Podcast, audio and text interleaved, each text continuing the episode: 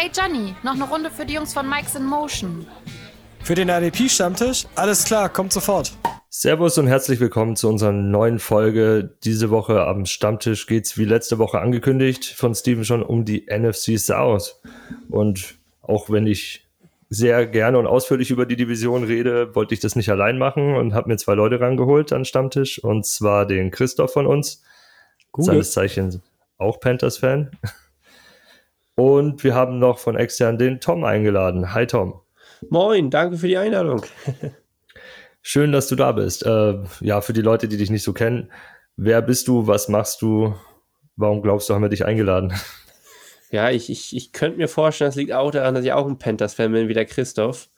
Äh, ja, ich gehöre zum German Riot, das ist ein Fanclub in Deutschland für die Carolina Panthers. Bin auch in der Redaktion, das heißt, ich schreibe äh, meist über die Spiele, wie die ausgegangen sind, bringe einige Stats, meine Meinung dazu und ja, habe auch ein, ja, so eine eigene Live-Show über YouTube, die heißt Warring Hour äh, mit unserem Tobi. Also da war zum Beispiel, warst du auch, Tobi, auch schon mal zu Gast, also das kennst du. Und ja, das ist so das, was ich da so mache. Red gerne über die Panthers und ja, vielleicht habe ich dann auch ein bisschen Ahnung dann über die NFC South. ja, ich würde sagen, gezwungenermaßen, man muss sich ja mit den anderen Teams auseinandersetzen, zweimal im Jahr. Ja, absolut. Ob man will oder nicht. Ja, äh, wollen wir erstmal schauen, was so in der Liga los ist. Christoph, äh, heute war Deadline Day, was die, äh, wie heißt es jetzt? Steht gerade auf dem Schlauch, Christoph. Äh, Franchise Tax. Franchise Tax, äh, genau. Also die Spiele, die äh, hatten die Möglichkeit, noch einen Deal zu unterschreiben äh, vor dieser Deadline, einen langfristigen Deal. Das ist bei Jesse Bates nicht passiert.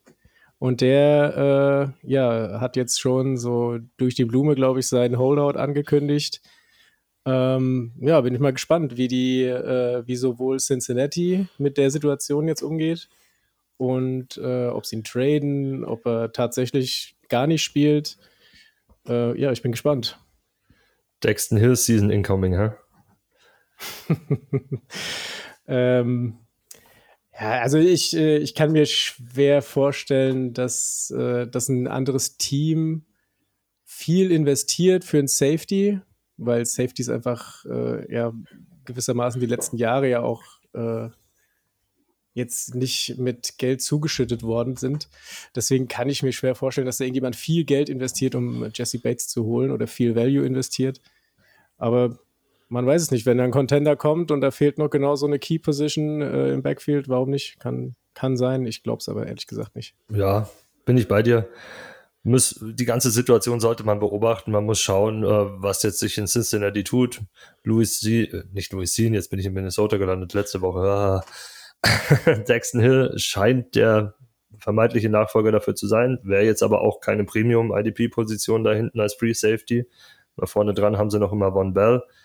Äh, sonst haben sie noch, sich noch Tyson Anderson etwas später geholt, der auch eher Free Safety ist.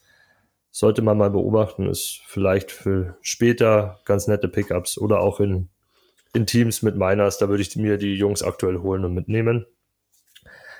Aber genug allgemeiner Talk. Lass uns einsteigen in die NFC South. Die Division, die wir lieben. Und ja, wir fangen mit einem Team an, das man vielleicht nicht unbedingt so liebt. Zumindest wir, glaube ich, eher weniger. Und zwar die New Orleans Saints, die seit keine Ahnung wie viele Jahrzehnten ein Titelfenster gefühlt haben und sich das auch noch weiter verlängern konnten. Ja, New Orleans Saints. Äh, einiges passiert in der Offseason bei denen. Aber das ist eher weiter hinten. Fangen wir erstmal vorne an. Die D-Line hat sich ja nicht verändert. Oder Christoph? Mm, unwesentlich. Äh, ich glaube, wir haben Taco Charlton geholt. Also Rotational Player war letztes Jahr dann zwischenzeitlich mal in Kansas und dann in Miami, kann das sein?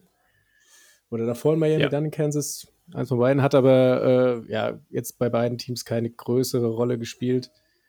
Hat auch Verletzungsprobleme gehabt. Ähm, aber ich finde trotzdem ist die äh, Defensive Line für mich, die ist schon Premium, finde ich. Also ich finde gerade ähm, mit Davenport, der letztes Jahr so ein bisschen ausgebrochen ist, äh, Cam Jordan ist für mich immer noch, immer noch ein Riesenfaktor. Dazu dann Peyton Turner. Also ich finde, ich finde die, die Line ist schon nicht schlecht und gerade auch Interior finde ich die, ich die echt gut mit Onyemata und Shai Tuttle. Also die finde ich, die mag ich beide sehr, obwohl sie bei den Saints spielen. Was man bei Saints, finde ich, auch mal gut sagen kann, ist, dass die halt letztes Jahr eine wirklich starke D-Line gehabt haben und haben kaum jemand verloren. Also das ist für mich so der Punkt bei den Saints. Die werden wahrscheinlich, was die Line angeht und die Defense angeht, wahrscheinlich nächstes Jahr immer noch extrem gut sein. Ne? Ja, Sean Payton ist zwar gegangen, der Head Coach, aber der DC hat ja übernommen. Ja. Allen, der ist jetzt Head Coach, daher da verändert sich 0,0. Äh, spannende Frage ist für mich noch, was macht Peyton Turner hinten dran? First Round Pick vor zwei Jahren, glaube ich. Letztes Jahr? War es nicht sogar letztes Jahr? Letztes Jahr, genau, genau. Glaubt ihr, dass da Step nach vorne kommen könnte, dass er die Nummer drei werden kann und was ist sein Ceiling? Tom, was glaubst du?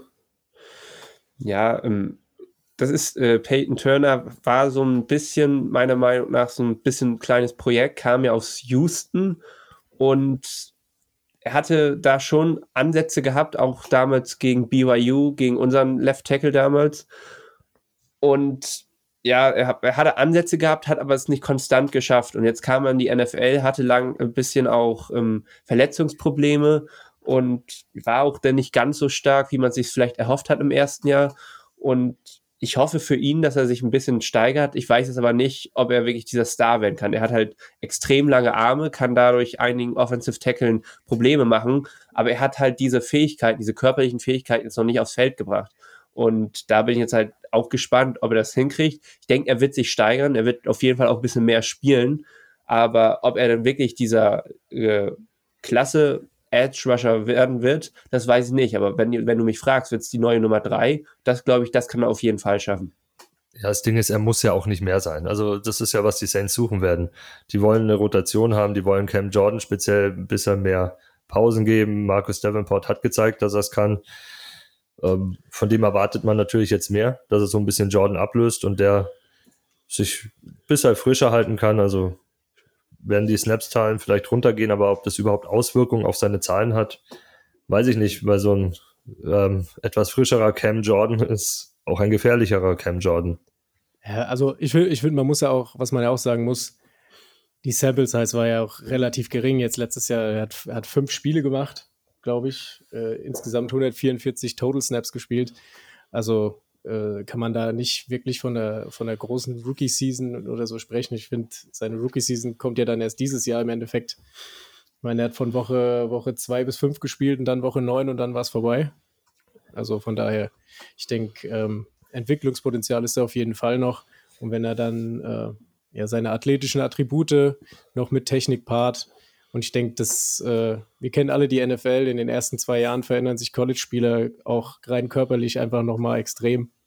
Und dann, äh, also rein, rein von vom Talent her, kann er auf jeden Fall eine richtig gute Nummer zwei werden. Ja, das, das stimme ich auch Christoph komplett zu. Also ich, ich glaube, wir können vielleicht in drei, vier Jahren sagen, dass es einer der richtig guten Passwasher sein könnte. Im nächsten Jahr wird es halt schwer, weil er jetzt ja eigentlich quasi seine erste Rookie-Season jetzt hat, weil er halt ein paar Verletzungen gehabt hat und da wird es jetzt einfach nur drauf ankommen, ja, will er der dritte Passwasher werden, kann er dem Saints wirklich helfen und ja, quasi sein zweites Rookie, also sein Redshirt für Rookie-Jahr haben. Und ja, da stimme ich Christoph eigentlich auch zu.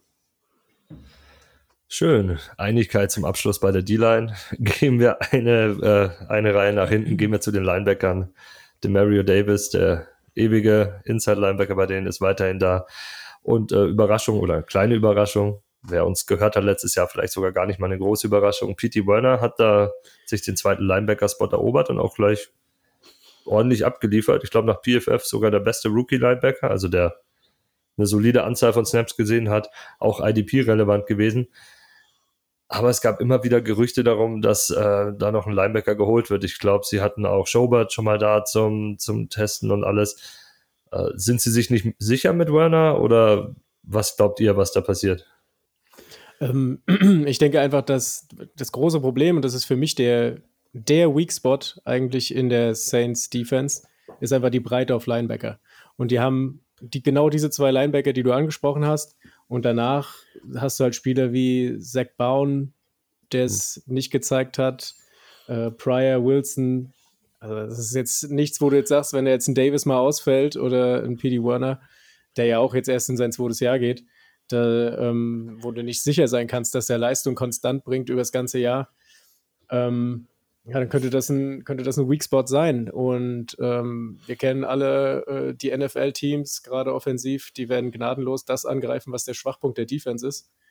Und äh, gerade auch in der South hast du genug gute Tight Ends, gute Slot Receiver, die oder gute Running Backs, die auch Passcatcher sind, wenn sie dann mal fit sind, ähm, die genau solche Linebacker dann angreifen. Ja, und deswegen, also ein bisschen Tiefe würde da nicht schaden, ja. Ja, ich bin auch auf P.T. Werner echt gespannt, wie er so spielen wird. Ich glaube, es ist eine mega Unterstützung, dass man äh, neben jemandem wie Demario Davis spielen kann. Davis für mich einer der geilsten Linebacker, weil gerade man sieht halt Teams versuchen immer wieder äh, freie Pass-Rusher durchzubringen, freie Rusher auf den Quarterback zu bringen. Äh, sie schaffen es jetzt immer besser und ja, Demario Davis ist halt wirklich jemand, der hilft dem, den Saints da, da dabei extrem. Einerseits halt, weil er einer der besten Rusher ist. Ich glaube, er hatte über 100 Pass-Rush-Snaps ist dann aber auch extrem stark, wenn er dann äh, an der Line steht, aber zurück in Coverage geht und dazu dann auch macht er auch viele One-Stops, viele Gaps, die er dann zumacht und ist extrem wichtig. Er ist sehr vielseitig und gerade diese Vielseitigkeit hilft den Saints dann auch, äh, bestimmte Schemes zu spielen, bestimmte Blitze einzusetzen, zwar mit dem Foreman Rush zu kommen, aber nicht unbedingt die vier an der Line dann rushen zu lassen. Und ich glaube, das ist so das Geheimrezept. Und ich glaube, mit Demario Davis fällt auch so ein bisschen das, äh, das Saints-Spiel, gerade in der Defense, falls er sich verletzen sollte oder so. Und solange er spielt, wird dann auch jemand wie P.T. Werner dadurch echt extrem auch profitieren. Und ja, ich bin, wenn beide fit bleiben, halt wirklich gespannt auf beide. Das ist eine sehr, sehr starke Front 7, äh, beziehungsweise eine Front 6. Und ja, also ich glaube, die beiden sind gut, aber wie Christoph es gesagt hat, falls sich einer verletzt, kann dieses ganze Konstrukt halt auch schnell zusammenfallen. Born ist, glaube ich, jetzt erst in seinem zweiten oder dritten Jahr. Vielleicht kann man da vielleicht noch ein bisschen eine Verstärkung erwarten, aber wenn da was passiert, dann kann das wirklich kritisch werden.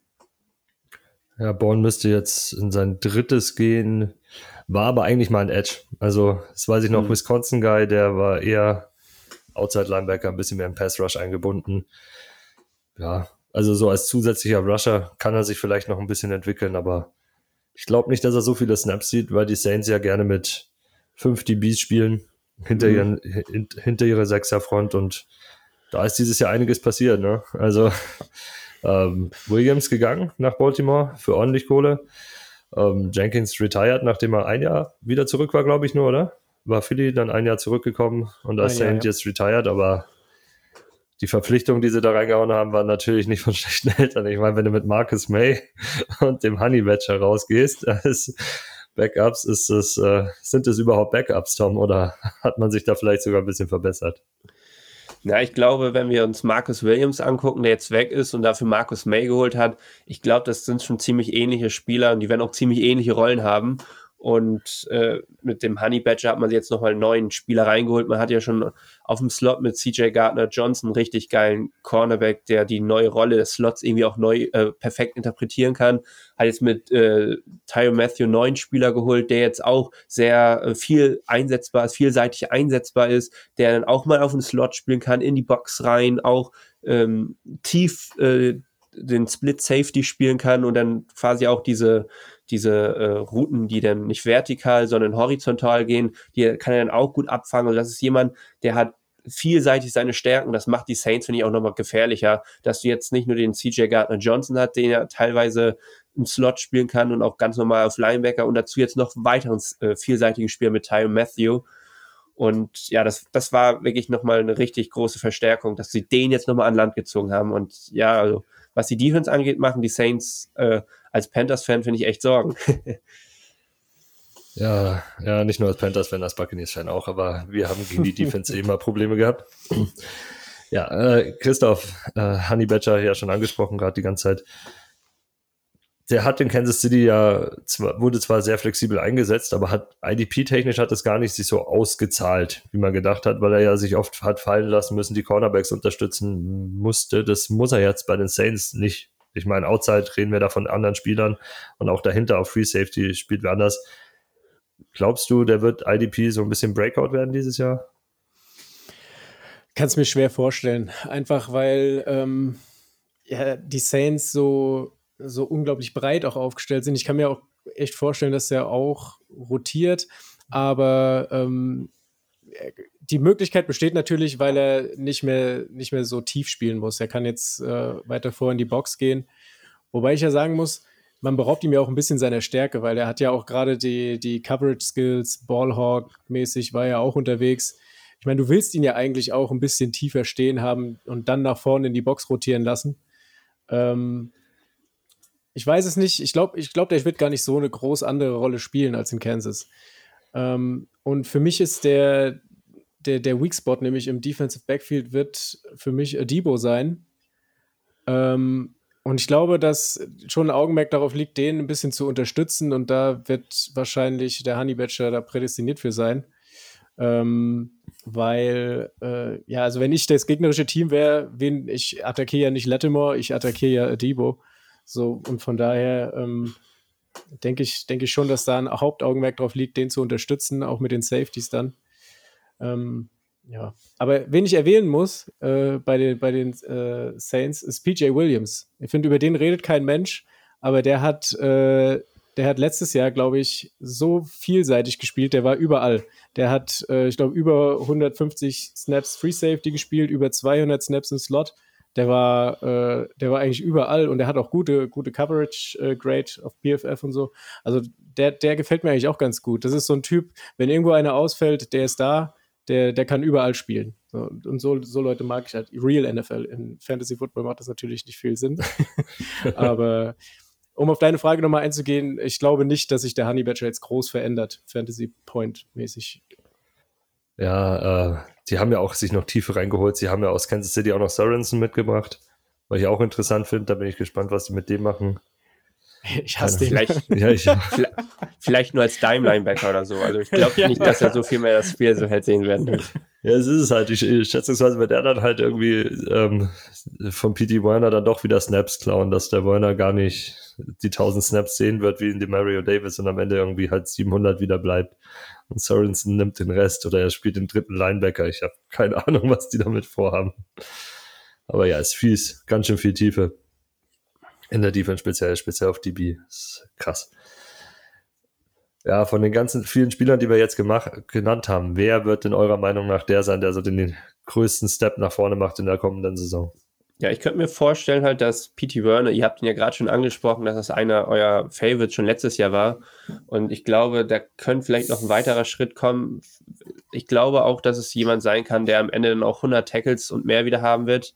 Und das macht dir, das hilft dir schon mal sehr. Und ich glaube, das kann wirklich jemand sein, der von Demario Davis profitiert und dann richtig coole Zahlen noch bringen wird für IDP. Und bei dir, Christoph? Ja, dann nenne ich den anderen, dann sage ich Turner.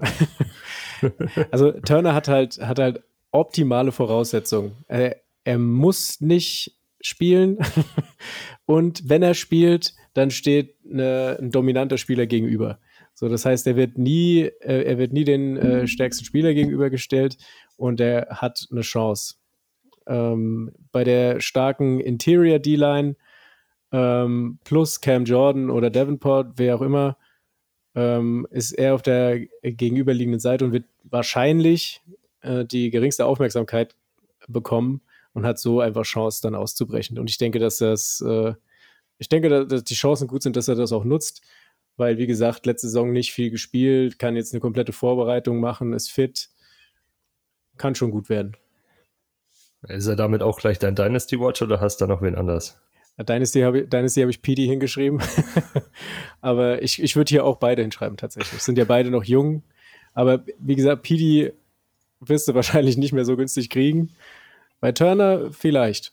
Turner hat, äh, hat, wie gesagt, nicht viel gespielt, wenig Punkte gemacht. Kann man argumentieren, dass er vielleicht nichts wird. Man weiß es ja nicht. Ähm, aber PD wirst du wahrscheinlich nicht günstig kriegen. Ich finde, bei, bei Turner ist halt noch die Chance, da hast du irgendwie noch die Chance, dass das äh, so ein Breakout-Kandidat für die nächsten Jahre ist. Die, die Chance ist einfach höher. Dann würde ich eher da vielleicht sogar noch mit Turner gehen. Was, ja, Break, äh, was Dynasty angeht ja, also bin ich bei euch und sonst fallen mir da auch wirklich keine anderen Namen ein. Der Rest ist Der Rest Set. ist schon ausgebrochen. Ja. Oder schon die Richtung Karriereende langsam gehen. Ja, das stimmt. Obwohl die haben, die haben eine gute Mischung, muss man sagen. Ich meine, was haben sie? Sie Ja. haben in jeder Positionsgruppe so einen, der so Richtung 30 geht oder drüber ist. Ein Edge, ein Linebacker, ein Safety. Und der Rest außenrum ist in, teils in den besten Jahren. Das ist schon, Ja. Also, wenn, wenn alles normal läuft und da jeder seine Leistung abruft, dann ist es eine Top 5 Defense nächstes Jahr. ja. Bin ich bei euch. Und das kotzt mich an. Wie Sau. Ja. ja. Schöner Übergang. Oder auch nicht. Äh, kommen wir, gehen wir nach Atlanta zu der, zum Team, das schätzungsweise keine Top 5 Defense sein wird. Also letztes Jahr waren sie es mit Abstand nicht. Also definitiv nicht. Und ich glaube auch nicht, dass es dieses Jahr werden, auch wenn sie viel investiert haben, speziell was vorne den Pass Rush angeht. Also da wurde ja schon ein bisschen umgebaut in der D-Line. Äh, speziell darauf zu achten ist an äh, Second, äh, Second Round äh, Pick Ebiketje von Penn State. Spannender Junge, 6'2, ordentlich Speed dahinter, kleines Kraftpaket. Aber kann er allein den Pass Rush machen bei dem historisch schlechten Atlanta letztes Jahr war, Tom? Nee, also ich, ich habe da wirklich, was der Pass Rush angeht, das graut mir bei den Falcons. Also die haben auch relativ wenig gemacht. Man sieht halt, das war ihr großes Problem. Sie hatten eigentlich vielleicht Grady Jarrett, der jetzt auch nicht sein allerbestes Jahr hatte. Und ja, theoretisch hätte man jetzt gesagt, wenn sie wirklich äh, darauf ansetzen würden, hätten sie dort sich massiv verstärkt. Und letztendlich haben sie in der zweiten Runde einen, äh, einen Pass-Rusher geholt. Zwar auch schon von einer relativ großen Uni mit Penn State, aber es ist jetzt nicht so, dass man sagt, die haben ihre, sind ihre Probleme dort angegangen. Das war eigentlich ihre allergrößte Schwäche aus dem ganzen Team. Und man sieht halt, die sehen dieses Jahr eher als Übergangsjahr, versuchen einige junge Spieler äh, zu, äh, zu sehen, wie gut die sich werden für die Zukunft, ob man da vielleicht einige Spiele halten kann. Aber ja, also der Pass Rush, der wird, der wird dieses Jahr auch nicht gut sein. Also das wird der, die große Sch- Schwäche bleiben. Ähm, ich hoffe, dass vielleicht ein Grady Jarrett ein bisschen besser ist, auch weil ich den bei mir in äh, meiner IDP-Liga habe. Aber ansonsten, ähm, ja, ich kann ihn kaum aussprechen. Abby the Caddy, ne? Ebiketje, äh, Ebikedi, ja. Ich, Abby Caddy, genau. Ja, auf jeden Fall, ich bin, ich bin auf ihn bin ich wirklich gespannt. So, man hat ihn schon irgendwie im, vor dem Draft so ein bisschen sich angeschaut, aber ansonsten ist das wirklich ein Pass Rush oder eine D-Line, die wenig zur Spannung bringt. Also, das ist wirklich nicht cool, was da aufläuft und ja, das ist, das ist sehr grausam. Christoph, hast du noch irgendeinen anderen gefunden, der da Impact haben Ich, könnte? ich habe hab tatsächlich einen gefunden, aber der kommt später. äh, den, den mag ich einfach persönlich. Aber ja, es ist, es ist schwierig. Ich kann mir halt auch nicht vorstellen, dass ein Ebikedi gut, gut äh, eine Chance kriegt, gut zu spielen, weil halt einfach der, der Opposite Part fehlt. So, ich meine, der wird rein talentwise der beste Pass-Rusher da auf dem Feld sein und das als Zweitrunden-Rookie. So, das, äh, das äh, hört sich halt schon mal nicht erfolgsversprechend an. Er kann mich ja gerne eines, äh, eines Besseren äh, belehren, aber ich, ich stelle es mir sehr, sehr schwer vor. Das wird auch nächstes Jahr, wie Tom schon gesagt hat, kein, kein guter Pass-Rush sein. Ja, ich bin da bei euch. Also ich sehe ich sehe es auch so. Ich glaube, Ebiketje ist halt für viele so spannend, weil er halt auf dem Feld stehen wird, weil er ja außenrum nicht viel ist. Und er durch, durch das ganze Volume an Snaps und äh, Möglichkeiten zu tackeln, egal in welcher Form auch immer, auch wenn es dann nachdem der Running Back durchgebrochen ist und vier, fünf Yards gegangen ist, ein Tackle wird, ist ja egal. Er wird irgendwie zu seinen Chancen kommen, Punkte zu machen. Dadurch ist er IDP-technisch interessant. Ist auch so interessant, der Junge, aber ja, äh, der Einfluss auf, aufs Spiel wird relativ gering sein, weil da fehlt es außenrum. Ja, und jetzt gehen wir eine Reihe zurück und da schaut es ja nicht besser aus. Also ich meine, da sah es mal besser aus, weil da war ein Dion Jones die ganze Zeit, der abgeliefert hat und einer der besten Linebacker der Liga war. Top 10 vielleicht sogar mal in seiner Prime.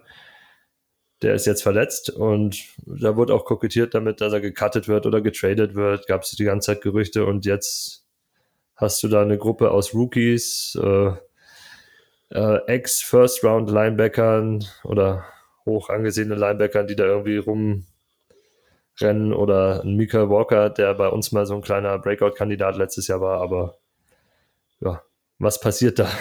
Was, was glaubst du, Tom? Wer startet da?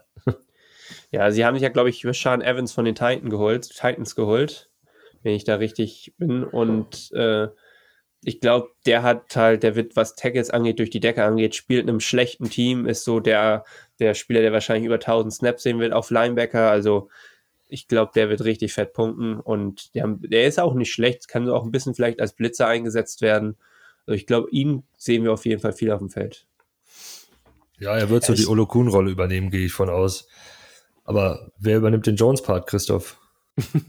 äh, also ich habe, wenn ich mir das so an, ich finde, da ist extrem viel Average so auf der Position. Also die haben, die haben so ganz, ganz viele Spieler, die sind alle okay, aber keiner, wo ich jetzt sage, äh, der, der ändert den kompletten Linebacker-Room. So, ähm, den Dion Jones-Part, da brauchst du halt irgendjemanden, der covern kann und, äh, und, gut, und gut tackeln kann. Und irgendwie finde ich dann so, der eine kann das ein bisschen, aber dafür das andere gar nicht.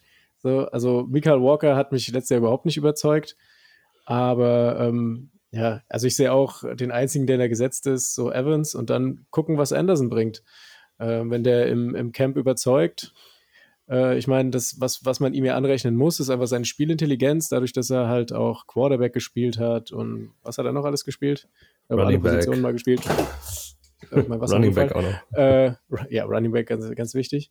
Und ähm, ja, muss mal gucken. Ansonsten ist da hier noch Nick Kwiatkowski. Äh, der hat auch mal eine gute Saison gehabt im Fantasy Football. Also ich glaube, der war, der war auch mal ein über 100 Tackler. So, aber ansonsten ist da schon viel Average Einheitsbrei unterwegs. Also da kann jeder rein theoretisch. also so eine Camp Watch Geschichte anschauen, ja. was passiert und, und dann zuschlagen auf dem Waiver. Im besten Fall. Gut, Anderson wirst du nicht auf dem Waiver finden, der wird gedraftet sein. Ja, ja, viele Fragezeichen, wie vorne auch, neben den zwei, drei gesetzten Spielern. Ich finde, das Problem ist bei den Falcons auch, selbst wenn da jemand startet oder so, ja die Frage, ob der sich jetzt dann auch durchsetzen wird über die gesamte Saison. Ne? Also es kann ja sein, dass jemand startet, die ersten drei Spiele, dann sieht man, dass da jemand äh, nachrückt äh, und Anderson, der wird ja irgendwann auch reinkommen und irgendwann seine Snaps kriegen. Also da wird sich halt zeigen, wie sich das entwickelt, aber ich glaube nicht, dass da jetzt jemand sein wird, äh, der dann über 1000 Snaps haben wird. Und das wird halt schwierig sein, gleich im ersten Jahr da richtig äh, Impact zu haben. Ja, bin ich bei dir. Aber die, die Chance für IDP ist zumindest da, weil die D-Line wirkt jetzt auch nicht so, dass sie den Lauf stoppen könnte. Also es ist, oder so prim, Ja, da wird es viele Tackles geben dann. Ne? da könnten theoretisch auch Safeties von profitieren, aber wer wird's werden, ist die große Frage. Weil bis auf AJ Terrell und wen haben sich jetzt, Hayward haben sich, glaube ich, reingeholt noch von, von Chargers. Ja. Also die Outside Cornerbacks stehen, aber außenrum ist ja eigentlich alles offen. Wen habt ihr denn da so auf der Rechnung? Wen siehst du, Tom? Wer wird Starting Safety werden bei den Jungs? Ich glaube, sie haben jetzt nochmal äh, Keanu Neal um ein Jahr verlängert, oder? Nee, der nee, ist in Tampa. Der kommt dann gleich. Ach so. Der war ja, bei stimmt, Dallas und ist bei den Bucks. Ich habe mich gerade schon gewundert, was ich hier aufgeschrieben habe, aber nee, also es sieht, es sieht da jetzt ein bisschen, aber bisschen den knapper so gut aus, aber ja, also ich, ich bin da auch gespannt. Es ist halt wirklich ein Projekt bei den, bei den Falcons. Es ist jetzt ein bisschen schwieriger, auch für mich da jetzt gleich zu sehen, wer, wer einen Starter macht. Äh, wir werden wir werden sehen. Da kann ich jetzt nicht ganz so viel schon sagen. ja, ich glaube, das können wir alle nicht. Oder Christoph, also, hast du wen ähm, ausgemacht? Also ich finde, dass äh, wen, man, wen man da auf dem Schirm haben könnte, wäre äh, Isaiah Oliver. Der war tatsächlich gar nicht so schlecht. Ähm, der hat zwar auch nur dreieinhalb Spiele gemacht oder so, aber ähm, der ist noch relativ jung mit 26 und hat auch die Saison davor gar nicht so schlecht gespielt. Und ähm, ja, der kann, der kann auch äh, im Slot spielen. Ich denke, das wird er da auch tun. Und ich habe Richie Grant noch nicht aufgegeben. Also ich mochte den tatsächlich aus dem College, also sehr. Und was man ihm anrechnen muss, Richie Grant musste letztes Jahr überall spielen. So, der hat, äh, der hat, erstens mal war der auch verletzt viel. Von Woche 1 bis 10 hat er drei Spiele gemacht. Dann hat er äh, viel Slot spielen müssen ähm, und hat äh, ja, also wie gesagt, wenn er gespielt hat, war, hat er hauptsächlich im Slot gespielt und da sehe ich den halt eigentlich, eigentlich nicht. Und hat nur 10 Free Safety Snaps gehabt. Ich denke, äh, wenn er dann da spielt, wo er, wo er hingehört, könnte das was werden. Aber ja, ist also Safety, da laufen dann Jungs wie Hawkins, Marlowe und Eric Harris rum. Also, wenn er sich da nicht durchsetzt, dann kann er die Koffer packen. Ja. Ja, vielleicht Eric Harris, vielleicht noch jemand, den, den du auch gerade genannt hast. Ich glaube, der wird so eine kleine Rolle auch haben, aber auch kein 1000, 1000 Snap Guy. Also ich glaube, da wird keiner sein, der 1000 Snaps macht. Und einerseits werden viele Tackles machen, aber sie werden halt nicht viele Snaps auf dem Sp äh, Spielfeld vielleicht stehen. Das ist so, was man abwägen muss da bei den Falcons. Es ist da wirklich eine Wundertüte, was da passiert. Die Defense ist halt wirklich unglaublich schlecht. Also das, das ist halt wirklich ein Team, was um den ersten Pick spielen wird. Ja, bin ich bei euch. Also, ich also für mich sind tatsächlich die Corner der einzige Lichtblick in, in der Defense. Also ich finde, äh, Casey Hayward, AJ Terrell, das kann sich schon sehen lassen, finde ich, als Outside Corner. Plus Isaiah Oliver, wenn der funktioniert im Slot. Es gibt schlechtere äh, Cornerback-Trios, meines Erachtens, in der NFL. Aber die, die, werden über Safety geschlagen, die werden über Linebacker geschlagen, über nicht existenten Pass Rush. Das da muss schon, da müssen schon viele über ihren Möglichkeiten spielen, um da erfolgreich zu sein, glaube ich. Ja, das ist halt auch so, was ich sehe. Ich meine, egal wie gut ein AJ Terrell und Co. sind, also so viel, so viel Zeit können die gar nicht abdecken ja. oder so viel Raum können die in dieser Zeit gar nicht abdecken, die, die das gegnerische Team leider haben wird, weil da ist vorne nicht viel als Pass Rush. Ja, ganz, ganz viele Lücken. Habt ihr trotzdem wen gefunden? Der einen Step nach vorne machen wird, eurer Meinung nach? So einen richtig großen Step? Oder vielleicht auch einen kleinen, der im Team helfen wird?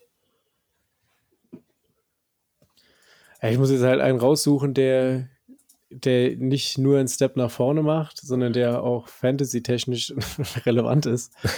äh, weil wenn ich jetzt, also wie gesagt, ich mag Isaiah Oliver, aber der wird halt fantasy-technisch die wenigsten spielen tatsächlich mit Cornerbacks. Ähm, als DB wird er, wird er keinen Impact haben. Aber ich würde ich würd Richie Grant sagen, tatsächlich. Thomas, du da wen anders? Ja, es ist, es ist wirklich schwierig, denn vielleicht, ich habe gerade die Safeties ein bisschen schlecht gemacht, äh, weil die halt nicht so gut sind, aber vielleicht Eric Harris wird vielleicht ein paar, paar, paar Tackles mehr haben. Das könnte schon helfen, zumindest nur fürs nächste Jahr dann, ne? Ja, muss man beobachten, das Ganze. Und so auf der Dynasty Watch ja. noch wer anders außer hier? Jetzt kommt's. Tobi, wir haben, ich weiß nicht, ob du dich daran erinnerst, wir haben drüber geredet beim äh, Senior Bowl dieses Jahr. Und der ist bei den Falcons gelandet. Und wir hatten es vorhin von Opportunities. Er könnte das Feld viel sehen. Und ich sage, D'Angelo Malone. Hm. Könnte interessant werden. Ich weiß gar nicht, in welcher Runde haben die den gepickt? Ich glaube, fünfte, fünfte Runde, Western Michigan Guy, schon ein bisschen äh, älter. Die ich, war Western Michigan dritte Runde, die haben ihn in der dritten Runde genommen. Dritte. Hm. Und der hat, der hat mir richtig gut gefallen, tatsächlich, bei Western Michigan. Und äh, ja, der könnte tatsächlich viel Feld sehen und der ist mit Sicherheit in eurer Liga nicht geclaimed. Mit Sicherheit nicht. So, also, gönnt euch, packt euch die Miners voll, guckt ein Jahr zu oder zwei. Und dann, äh, wer weiß. Hast ja, du noch einen anderen? Auf jeden Fall nennen, ja, wen ich auf jeden Fall auch nennen muss, ist eine Dynasty natürlich, auch Troy Anderson, der Drittrunden-Pick. Ähm, ich glaube, da kommt man nicht, oder Zweitrunden-Pick sogar. Ähm, Zweite ich glaube, da kommst du nicht. Ja. Genau, da kommst du nicht drum herum, dass du den auf jeden Fall in diesem schlechten Team als Dynasty Watch nehmen willst. Ähm, ich, ich bin halt gespannt, er kommt halt aus einem kleinen College, und wird jetzt mal sehen, wie er das spielen. Aber ich, ich glaube, den kann man erstmal beobachten. Wie gesagt, das wird das äh, werden die Falken sowieso. Also es ist der Motto, glaube ich. Wir beobachten, was unsere jungen Spieler machen, versuchen ja Talent zu finden und ja, Anderson wird jemand sein, der auch dann vielleicht schon im ersten Jahr einen Impact haben wird im IDP und dann vielleicht auch darüber hinaus in, als Dynasty äh, auch vielleicht helfen kann. Ja, sehe ich auch so, der wird reingeschmissen werden. Äh, wie ihr gesagt habt, da läuft ziemlich viel Mittelmaß rum auf Linebacker. Der hat die Chance, im Camp zu überzeugen und sich den Platz zu erobern, selbst wenn er es nicht im Camp direkt schafft. Weil er halt aus, ich, ich glaube, FCS ist es also nicht aus dem Top-Bereich vom College kommt, aber egal. Das ist, der hat Zeit, da reinzuwachsen in dem Team. Irgendwann in der Saison wird er seinen Spot übernehmen, glaube ich. Also ich kann mir vorstellen, dass er, dass er spielen wird und mit seiner Größe und seinem Einsatz und sowas alles sehe ich da halt auch Special Team Upside. Also der wird im, der wird im Team sein, der wird spielen, der wird Impact haben in irgendeiner Form. Zumindest NFL-mäßig im Special Team und darüber kannst du dich halt reinarbeiten.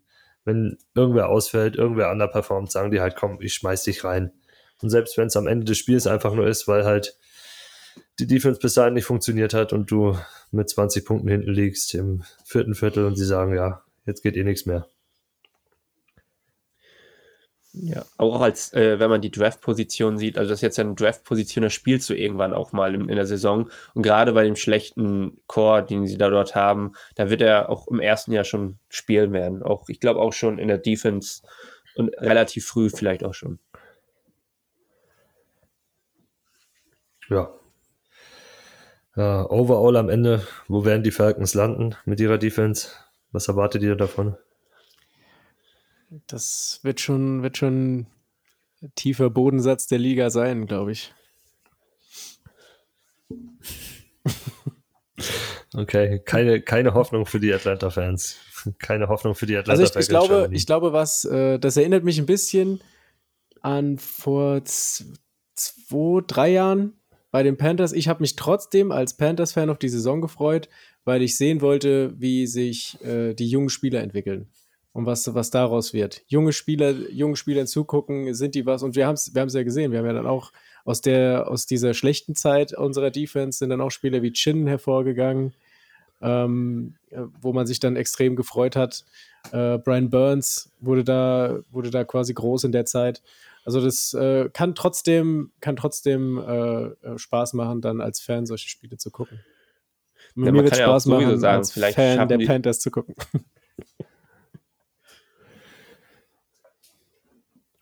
Ja, ein Punkt habe ich auch noch. Ähm, man kann halt vielleicht auch der sich, sich noch Hoffnung machen, dass sie vielleicht auch über Scheme vielleicht einige Pressures machen, wo dann der äh, Passwasher frei durchkommt, wenn der DC guten, gute äh, Schemes macht, gute, äh, ja, gute Blitze zeigt und ich glaube, die, die Coverage auf Cornerback, die haben sie ja teilweise. Also die haben Outside sind sie gut aufgestellt und gerade wenn sie gegen den Top Receiver wirklich ein, zwei Sekunden mehr haben, weil sie den gut abcovern können mit AJ Terrell, können sie vielleicht äh, dann doch eine gute Aktion haben. Und wie Christoph sagt, es ist ja jetzt nicht zu erwarten, dass sie die Top-Mannschaft der Liga sind mit der Defense.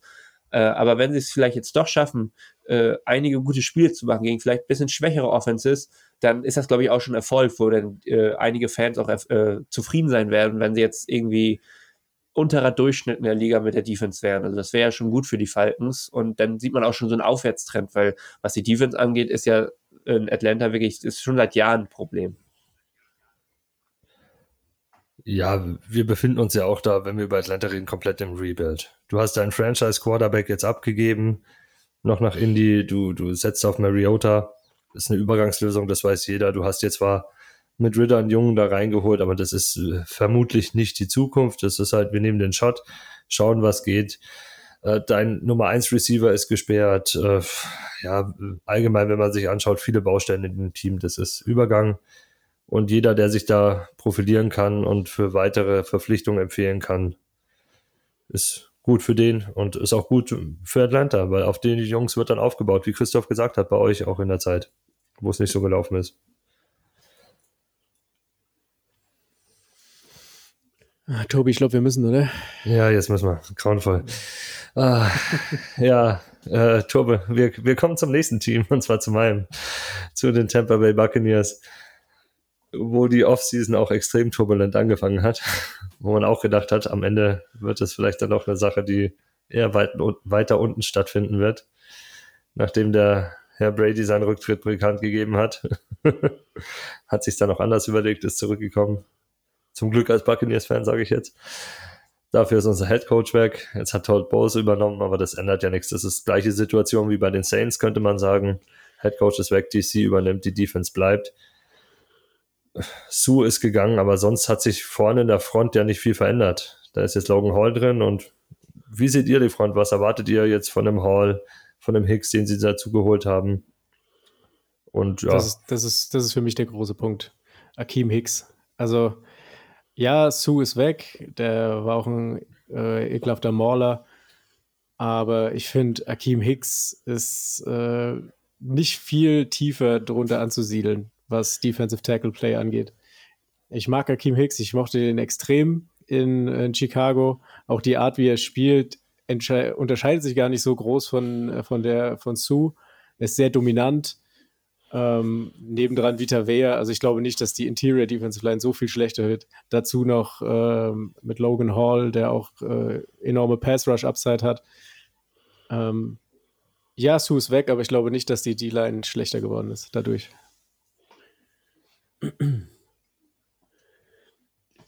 Bei, bei Hall bin ich halt auch echt gespannt, wie der denn eingesetzt wird, ne? Ob er wirklich Outside spielt, ob er Inside spielt.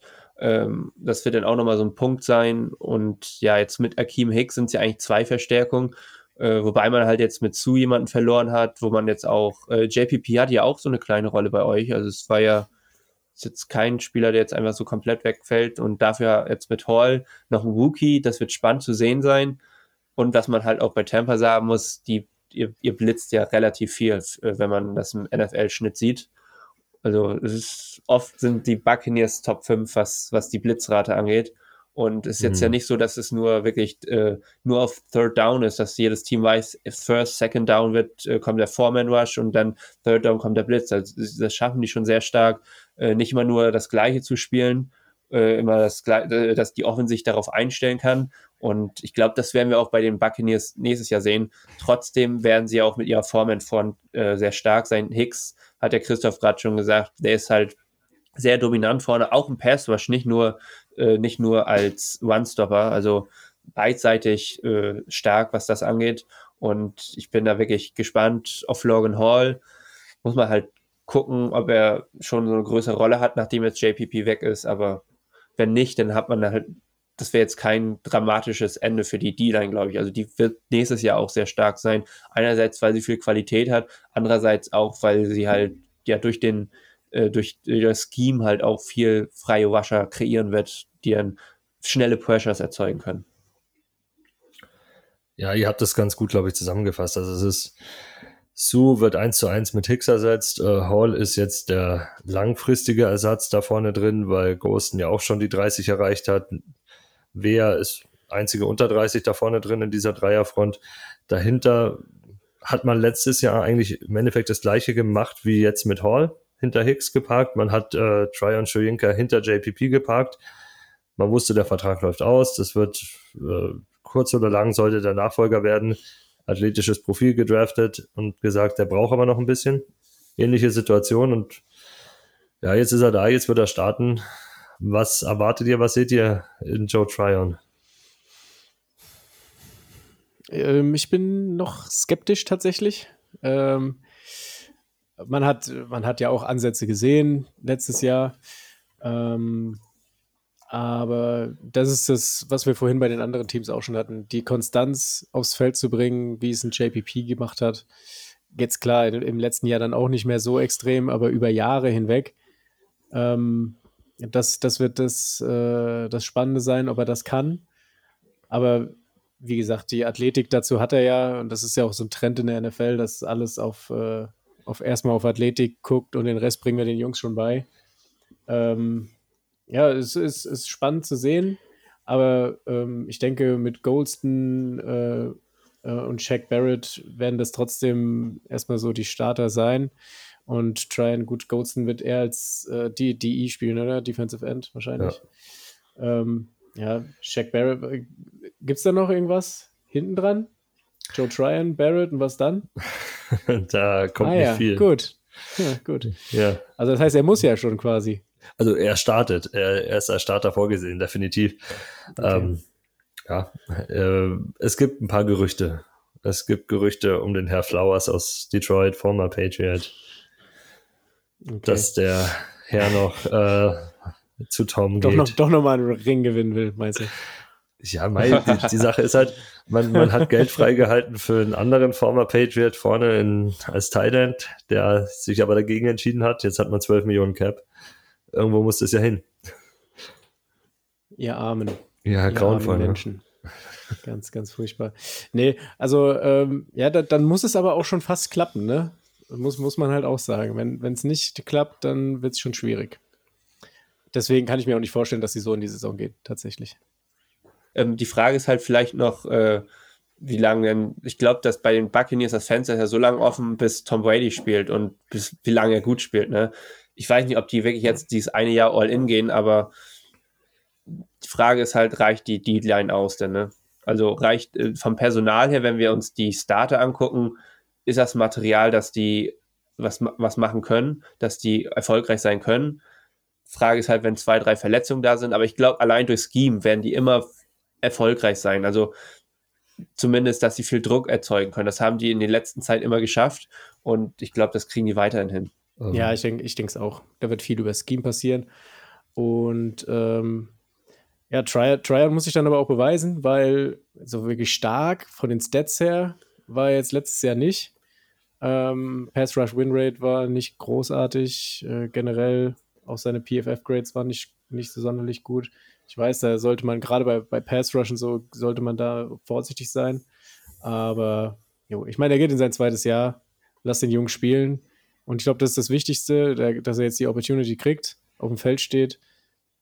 Und ich glaube, es gibt Schlimmeres für einen Rookie, äh, als Opposite äh, Shaq Barrett noch stehen zu haben. Man kann ja mal bei Ebi Kitty nachfragen, wie es dem geht nächstes Jahr.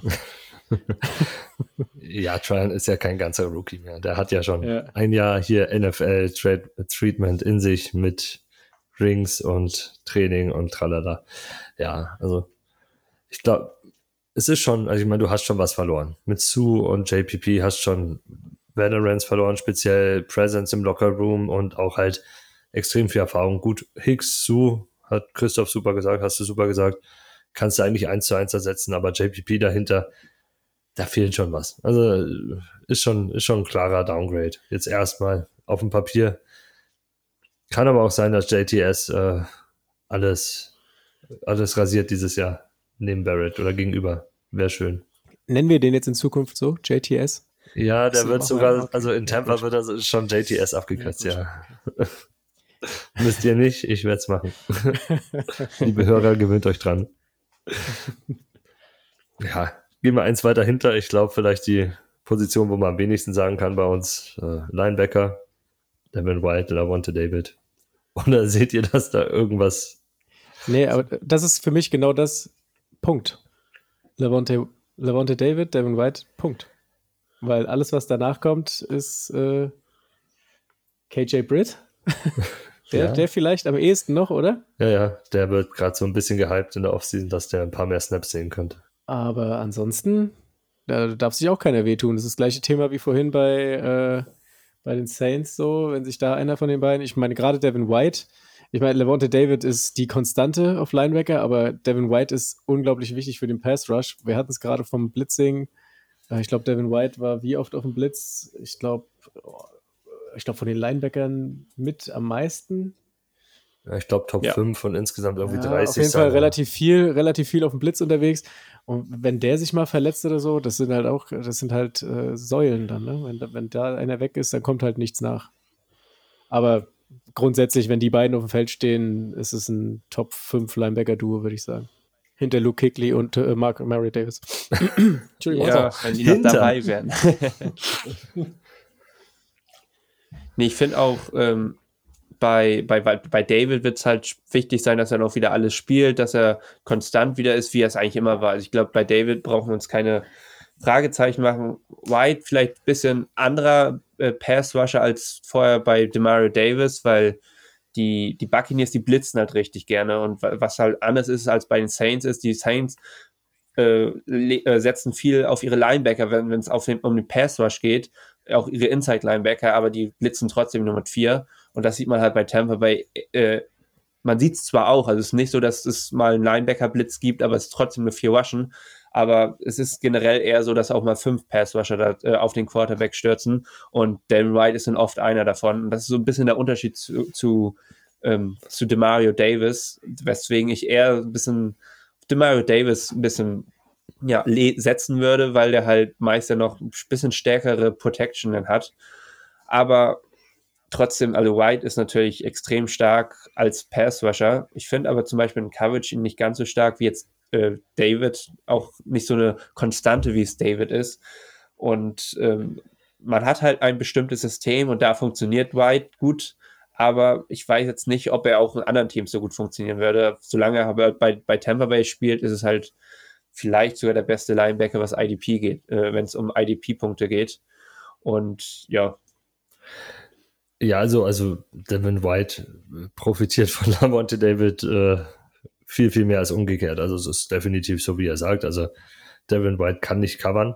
Der ist grauenvoll schlecht da drin und Lamonte David ist halt doch eher dieses, dieses voll komplette Paket ist vielleicht übertrieben. Es fehlt ein bisschen was, fehlt schon noch. Speziell ist dann in der Physis und jetzt auch im Alter ist ein bisschen weniger geworden. Aber er ist schon extrem spielintelligent, kann covern. Solider Tackler, kann auch in Pass Rush eingebunden werden. Ja, es hat Devin White, ist halt dann doch eher dieses One-Trick-Pony, dieses, ähm, er hat den Sideline zu Sideline Speed zwar, aber er kann nicht covern. Er ist da eher für die Tackles halt zuständig und wird im Pass Rush eingebunden. Das wird dann interessant, weil er jetzt auf, dem, auf dem, der 50-Option spielt. Oder die wurde gezogen, also nächstes Jahr 50-Option und man geht dann in die Verhandlungen rein. Bin mal gespannt, was da finanziell mal rauskommt. Das ist eine interessante Ges Geschichte und das Lustige ist, oder Schlimme für mich, Lamontes Vertrag läuft ja auch aus. Eieiei, da können Änderungen anstehen und äh, Lamonte will ich nicht verlieren, aber ich glaube, der bleibt auch nochmal. Ich glaube, Lavonte macht noch so, so lange, wie er noch kann. Der wird dann immer so Einjahresverträge unterschreiben, wie er sich auch, fühlt. Und auch wenn jetzt irgendwie Tom Brady oder so sagt, es ist aus und die, ihr wollt einen Umbruch oder so machen, glaubst du dann auch? Weil ich glaube, das kann ein fetter Umbruch werden. Das glaube ich lustigerweise nicht so. Also vor der Saison, also wenn Tom Brady wirklich in dieser Offseason aufgehört hätte, hätte ich gesagt, die Buccaneers sind zweitschlechteste Team der Division und äh, haben einen Top-10-Pick am Ende des Jahres, weil extrem viele Spieler gegangen wären. Godwin wäre gegangen und, und so weiter. Fournette wäre weg gewesen. Die wären alle. Jensen wäre weg gewesen. Also wir hätten einen riesen Aderlass gehabt. Ich meine, wir hatten auch so, allein dadurch, dass Marpet und Kappa weg sind in der, in der O-Line vorne, hast du schon viel verloren. Aber dadurch, dass Brady nochmal geblieben ist, andere Verträge dadurch auch über drei Jahre verlängert wurden, hast du da schon ein Zeitfenster ge geschaffen, wo du dir dann einen anderen Quarterback reinholen kannst und zumindest mitspielen kannst. Und wenn es gut läuft, vielleicht auch mehr. Also du bist noch interessant für Quarterbacks, wenn sie in die Free Agency kommen. Wenn Brady nicht verlängert hätte, wäre ja, wär wieder 15, 16 Jahre nichts angesagt gewesen. Temper halt, ne? Kennt man. Na gut, jetzt, das war der Ausflug in die Offseason. Gehen wir mal eine Reihe weiter hinter. Da äh, bei den Defensive Backs hat sich eigentlich nicht viel getan. Da ist nur Jordan Whitehead gegangen, so ein Breakout-Star, was IDP angeht. Und vielleicht auch einer, also auch ein riesen Fanliebling, das kann ich euch sagen. Also mit seinem Spielstil, massenhaft Buccaneers-Fans fanden es sehr, sehr schade, dass er gegangen ist, aber jeder konnte es verstehen bei dem Vertrag, den er bei den Jets gekriegt hat. Wie wird das Ganze jetzt kompensiert, Christoph? Was glaubst du? Wer macht das? Ich weiß, dass du ja ein Fan von äh, Logan Ryan bist. Ähm, ich nicht so. also ich, äh, ich habe mir da aufgeschrieben, ist Logan Ryan wirklich die Lösung? Ich glaube es nicht. Ähm, ich glaube, it's äh, Keanu Neal Time. Ich glaube, dass der das machen wird. Ähm, ich habe auch schon ein paar Mal gelesen, dass äh, Keanu Neal explizit als Safety unterschrieben hat und nicht Linebacker da spielen will oder sowas. Ähm, und ja, ich könnte mir vorstellen, dass äh, ja, Keanu Neal am Ende das Rennen macht. Aber alles in allem ist äh, natürlich das Defensive Backfield hat sich ja nicht viel geändert. Ähm, ja, Logan Ryan. Ich weiß nicht, ob Tom da noch eine andere Meinung zu hat, aber äh, ich fand ihn jetzt nicht so prickelnd, auch bei den Giants nicht. Ja, davor kann man halt sagen, in Tennessee hat er halt einige gute äh, Snaps gehabt, auch als äh, in Coverage, aber eher, ne? Das ist so, wo ich sage, in Coverage kann man vielleicht von Ryan noch was kriegen, aber er war halt die letzten Jahre nicht gut. So, jetzt muss man halt gucken, wie er jetzt im neuen Team ankommt. Vielleicht wird er da ein bisschen besser eingesetzt. Ich bin aber nicht so ein IDP-Fan von Logan Ryan. Das wäre jetzt nicht den, den ich äh, weit vorne auch äh, ziehen würde. Und ja, Keanu Neal müssen wir gucken. Ich hatte ihn ja gerade schon wieder verlängert bei den Falcons, aber er ist ja bei den Bucks jetzt. Nee, das ist eine Chance. Und was halt ganz witzig ist, finde ich immer, die, die, die B-Klasse von den Buccaneers war ja wirklich eine Klasse, die wirklich meist gedraftet wurde. Also es waren ganz viele gedraftete Spieler, die dort gespielt haben und jetzt äh, verlieren die alle sozusagen ihre Rookie-Verträge, fallen jetzt quasi so langsam ein bisschen raus. Es wird auch eine spannende Entwicklung sein. Und ja, ich, ich weiß halt nicht, ob man Keanu Neal, äh, ja, ob man den jetzt wirklich auf Safety noch stellen sollte, aber es bietet sich ja schon fast an, ne? Ja, also ich glaube, der Plan ist, äh, Keanu Neal wird diesen Safety-Spot, also zwischen Keanu Neal und Mike Edwards wird sich ausmachen, wer diesen Strong Safety-Spot kriegt und den etwas näher dran, weil eigentlich ist es ja auch eine hybride Geschichte. Der zweite Safety lässt sich auch mal gerne hinter zu Winfield fallen. Winfield wird auch mal nach vorne gezogen. Und Logan Ryan ist dieser Veteran Backup an Cornerback, der Nickel spielen kann, der aber auch mal Free Safety spielen kann, eventuell vielleicht auch mal Outside hingestellt wird zur Not, weil da hatten wir halt letztes Jahr große Verletzungsprobleme. Ja, und was das die Verträge angeht, hat Tom schon angesprochen, ja, jetzt laufen die Verträge aus, kommenden Jahr Sean Murphy Bunting und Jamal Dean. Wobei man da auch sagen muss, Sean Murphy Bunting, ich meine, gut, er war auch viel verletzt, hm. aber er hatte keine gute Saison, auch als er gespielt hat. Wen ich da viel spannender finde, ja, er ist, äh, er ist, er ist äh, ein bisschen älteres Eisen, aber ich glaube, für, für einen Run auf den, auf den Ring ist äh, Ross Cockrell eigentlich, eigentlich ein echt guter Corner, ein guter Slot-Corner und ähm, ja, ich glaube, da muss ich Bunting ganz schön strecken gegen äh, Ross Cockrell.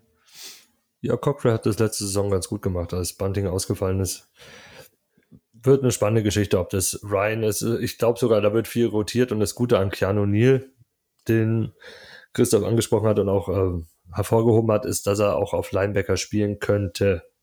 Nicht, dass das so eingeplant ist, aber falls Lavonte David was passiert. Hat man letztes Jahr ja und auch vorletztes Jahr. Da fehlt halt in der Mitte einer, der covern kann. Und Keanu Neal kann es nicht überragend, aber er kann es noch besser als der Durchschnittslinebacker. Ist halt einfach so, wenn du Safety bist, du kriegst da vielleicht ein bisschen mehr mit in Coverage. Und das ist, glaube ich, auch der Plan dahinter, dass du ein bisschen mehr erfahrene Jungs da in der Hinterhand hast, die die Mitte abdecken können, weil da war Tampa grauenvoll schlecht über die letzten Jahrzehnte, könnte man sagen. Ich meine, ihr Panthers-Fans wisst es selber, wie oft Greg Olsen uns da den Arsch aufgerissen hat über die Mitte. Das war noch schön. Ja, ja, oder auch nicht. Schöne Zeiten. ja, also die, die Mitte war schon ganz oft oder ist historisch gesehen eigentlich das große Problem der Buccaneers, seitdem Rondy Barber da nicht mehr die Mitte mit abdeckt zusätzlich. Da, seitdem ist da ziemlich viel Mist bei uns unterwegs. Ja, ich hoffe, dass die sehr besser wird. andere. Ja. Kann man so sagen, ja. Das stimmt, das stimmt. Das ist aber, Rondy ist jetzt auch schon was ist ja zehn Jahre? Locker. Das ist der, der nicht in die Hall of Fame kommt, ne? Ah, halt die Klappe. das, das, tut, das tut mir persönlich weh. Der Junge hat, hat, die, hat die Slot oder den Nickel Corner revolutioniert. Der hat Zahlen Wie Shark LeVay des Linebacking, oder? Ja, genau.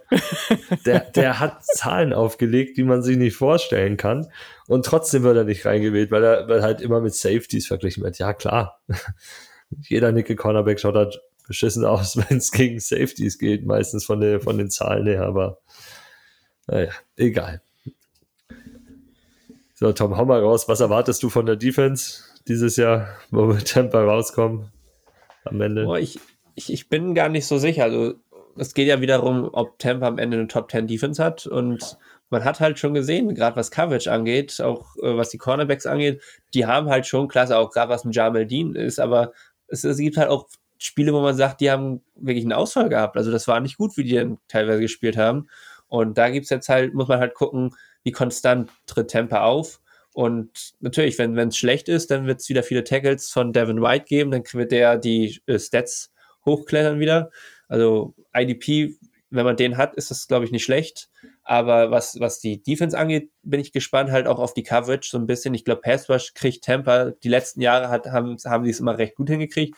Aber wie konstant wird es mit dem Pass Rush? Und das wird dann äh, zeigen, ob sie dann wirklich am Ende wieder eine Top 5, vielleicht Top 10 Defense haben oder ob es halt ein bisschen schwieriger wird und dann, ja, dann muss halt die Offense mit Tom Brady dann ein bisschen mehr wieder liefern und das weiß man halt nicht, wie es da liefern wird. Aber was Defense angeht, ich glaube, sie haben auf jeden Fall Top 10 Potenzial, da will ich jetzt gar keinem was absprechen, aber es wird schwieriger als letztes Jahr und vorletztes Jahr, finde ich.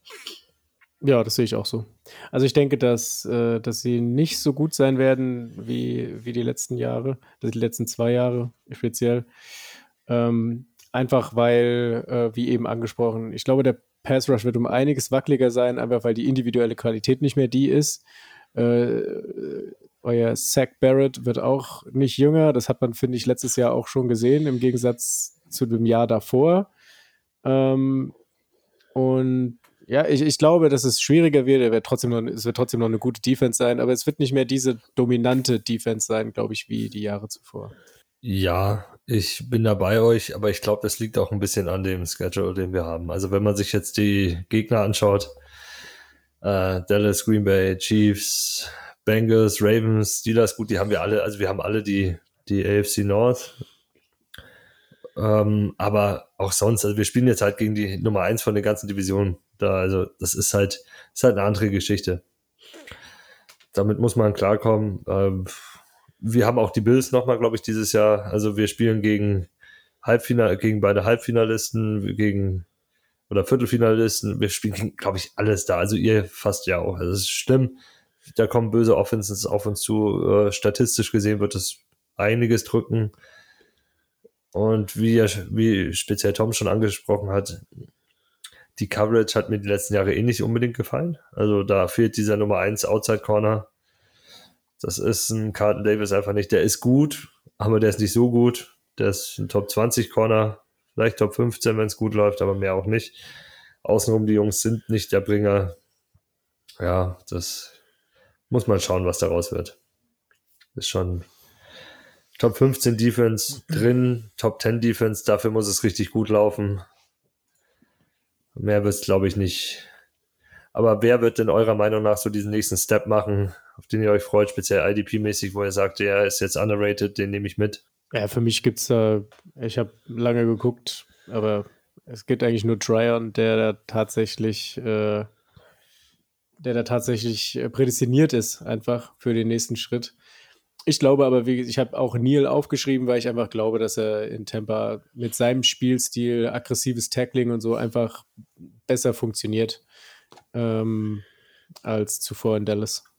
Deswegen denke ich, dass Neil wieder ein bisschen mehr improven wird. Oh, mir fällt es schwer, halt jetzt klar, klar äh, Trine Shoyinka zu nennen, weil ich bin auch nicht ganz der größte Fan von ihm, aber er könnte jetzt durch mehr Snaps vielleicht halt dadurch mehr, mehr Punkte kriegen. So, das ist halt so meist bei IDP.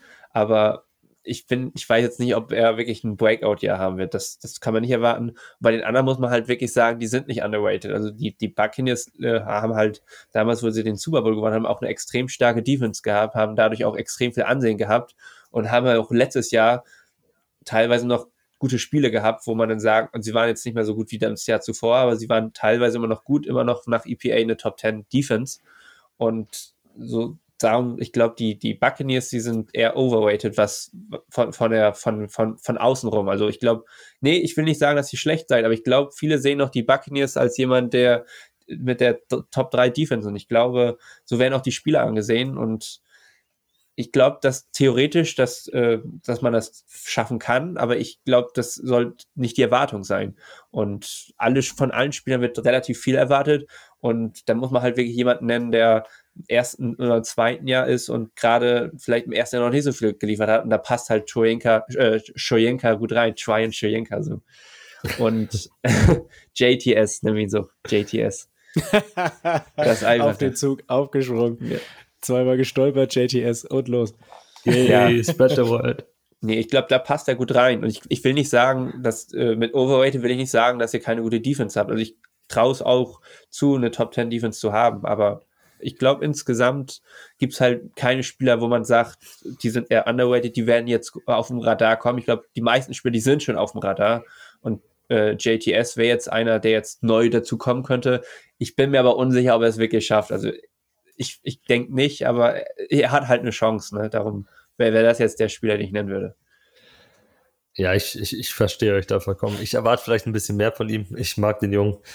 Aber äh, ja, die Argumentation ist komplett schlüssig. Äh, Volume steigt, dadurch ist er eigentlich der Einzige, den du da nennen kannst, weil der Rest ist halt, sind halt Veterans. Und äh, selbst ich habe mir, hab mir schwer getan zu sagen, dass ich da irgendeinen Dynasty-mäßig finde, den ich jetzt mal mitnehmen würde, den ich beobachten würde oder mir, mir reinnehmen würde, außer JTS. Ich weiß nicht, habt ihr da wen gefunden, wo ihr sagt, den sollte man beobachten, vielleicht wird aus dem was werden? Ich habe lange gesucht, aber dann ist mir aufgefallen, dass die Bucks ein echt altes Team sind. ja. äh, nee, ich habe tatsächlich, ich habe mir da auch nur äh, als, als Dynasty habe ich auch einfach nochmal Trial geschrieben. Weil mir nichts Besseres eingefallen ist. Tom, ist dir was Besseres eingefallen? Nee, also ich habe ja gerade eine lang, äh, lange Rede über Trial gehalten. Also ich glaube, wir werden es sehen. Ich, ich hätte ihn jetzt nicht unbedingt als Dynasty genommen, aber er wird auf jeden Fall seine Punkte machen. Das auf jeden Fall.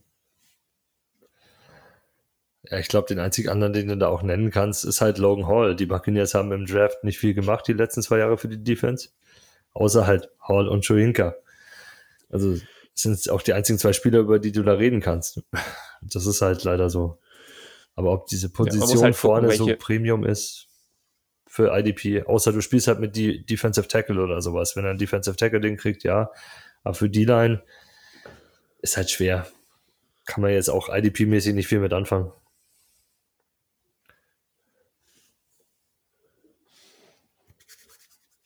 Tom, Abschlusswort ja, zu den Buccaneers. Ja, absolut. Ich glaube, die Defense ist gut und wir werden auf jeden Fall aber auch einige Schwächen sehen. So, ich glaube, jetzt kommen wir zum, zum spannendsten Team, warum ich auch hier bin, wo ich mich schon die ganze Zeit freue.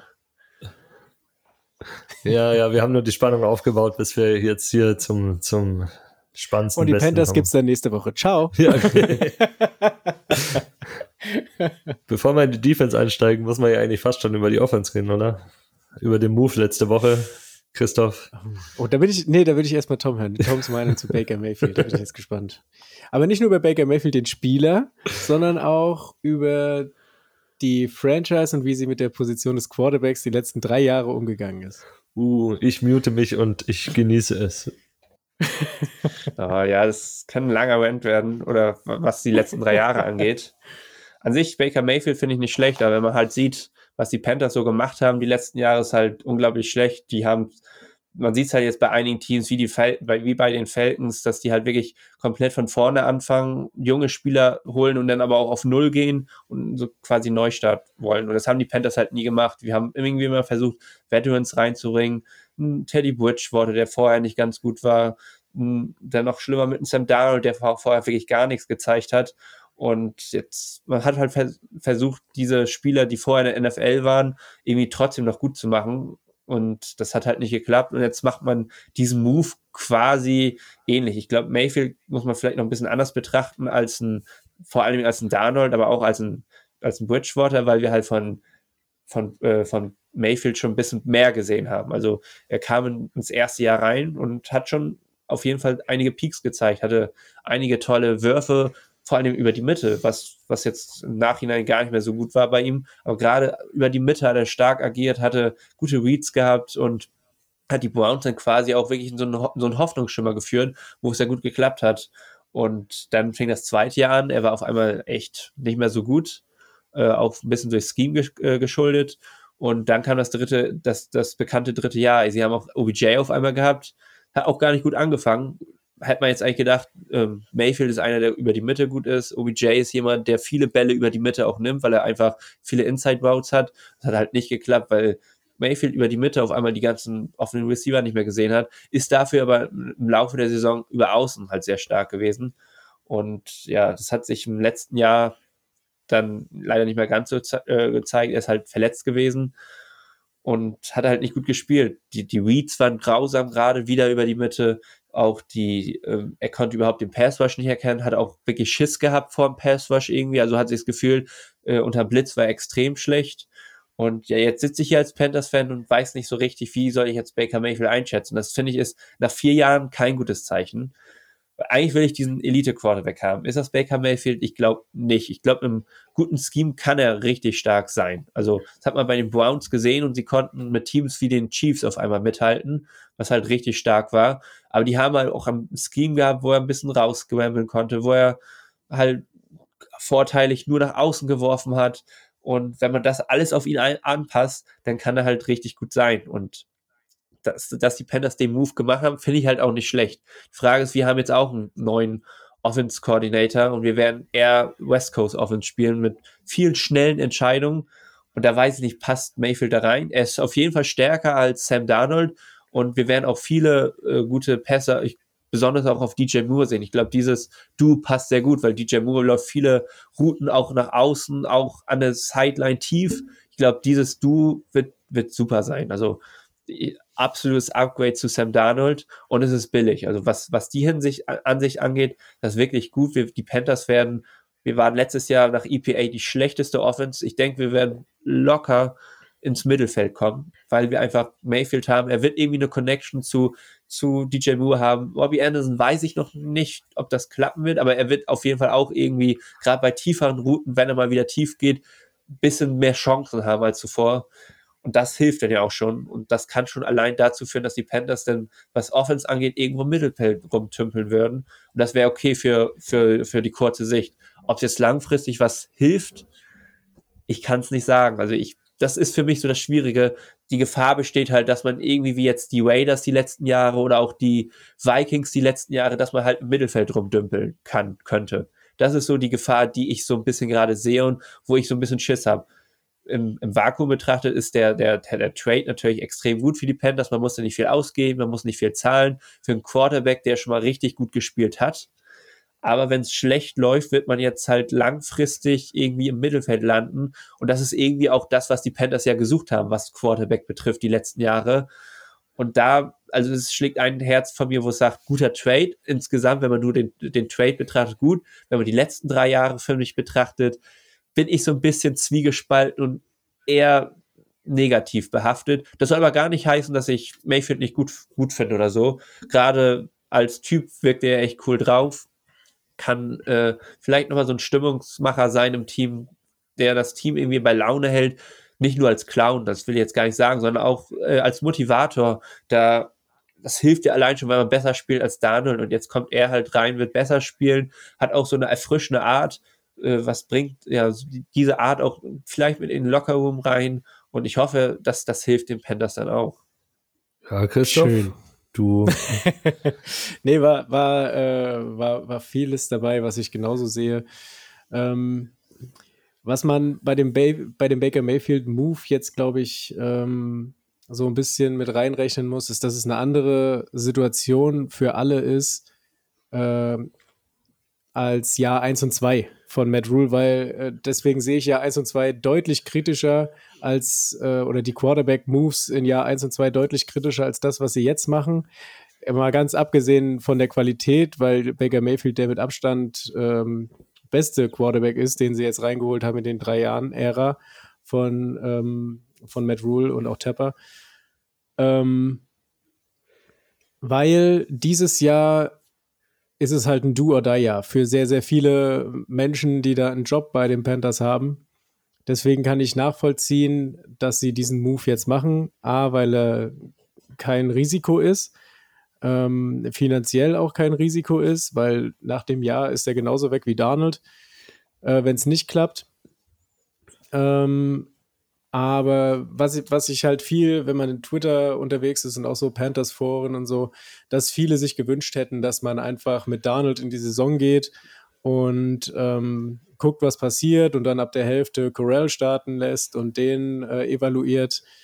Ähm, ist alles schön und gut, aber bei der Theorie vergisst man einfach, dass da ein Haufen Jobs dran hängen und dass da jeder irgendwie um seine Karriere spielt auch die Coaches. Und ähm, da kannst du nicht sagen, äh, ich äh, tank jetzt das Jahr weg. Und ähm, wenn sie das so gemacht hätten, dann hätte ich die letzten Jahre auch in Frage gestellt, weil wenn ich tanken will, dann mache ich es halt vor zweieinhalb Jahren und gebe nicht einen Haufen Value aus für äh, Mittelklasse oder Unterklasse Quarterbacks. Dann mache ich es halt richtig. Ähm, das war ja nie der längerfristige Plan der Panthers, irgendwie äh, Spielermaterial abzugeben, Value zu sammeln und ein Rebuild zu machen, wie sich ein Rebuild auch gehört, äh, aus meiner Sicht. Ähm, deswegen, äh, ich persönlich freue mich über äh, Baker Mayfield tatsächlich als Spielertyp und äh, weil er einfach, ich glaube, seit fünf Jahren der beste Quarterback ist, den wir hatten. So gemessen an den Fähigkeiten, die er hat. Und ähm, man jetzt, äh, ich weiß nicht, wie es dir geht, Tom, oder generell auch den Panthers-Fans, wenn unsere Offense aufs Feld gekommen ist, dann habe ich mich nicht darauf gefreut und habe ich gedacht, oh, bitte macht nicht allzu großen Müll, dass unsere Defense das eine Chance hat, das auszubügeln. So, das, äh, das war so die Gefühlslage der letzten äh, zweieinhalb, drei Jahre, wenn unser Quarterback aufs Feld gekommen ist. Ähm, deswegen, als Fan freue ich mich einfach, dass wir jetzt äh, in den, im nächsten Jahr hoffentlich äh, mal ein bisschen geordneteres äh, Offensive äh, Play Calling sehen und auch äh, bessere Entscheidungen von der Quarterback-Position sehen. Und äh, als Fan der Franchise fände ich es gar nicht so schlecht, wenn wir nur sechs Spiele gewinnen und Mayfield und Rule und alle weg sind und man dann endlich mal das so macht, wie sich das gehört. Und äh, vielleicht im Draft, was er sich von Position 12 hochgeht und sich den zukünftigen Quarterback holt oder so. Ja, schöner Offense-Diskurs auch mal gehört dazu, weil, sind wir ehrlich, die Defense ist von der Offense beeinflusst, in welcher Form auch immer. Äh, meistens speziell durch Snaps, aber auch dann mal durch schlechte Spielsituationen und schaut dann halt auch einfach nicht gut aus was unter Sam Darnold ja sehr oft passiert ist, dass ein kurzes Feld gegeben war für die Gegner und alles. Also, ja. Ich glaube auch, dass er ein Upgrade für euch ist. Wenn McCaffrey fit zurückkommt, dann eh. Ich meine, dann eure Offense, wenn man sich jetzt Wide Receiver, Running Back und Quarterback nimmt und auch die verbesserte O-Line, schaut jetzt nicht schlecht aus. Muss man sagen, ist jetzt keine, die mich natürlich, ich, ich sage jetzt nicht, ihr seid jetzt hier die, keine Ahnung, äh, die, die Bengals oder sowas. Aber ist schon äh, Top 15 Offense damit mit den ganzen Assets, die man dann hat. Die ich glaube, größte Problem ist, wenn dann O-Line, dass da ein paar Fragezeichen sind, aber das kannst du halt kompensieren. Erst recht mit einem Spieler wie McCaffrey. Das, ist, das macht viel aus.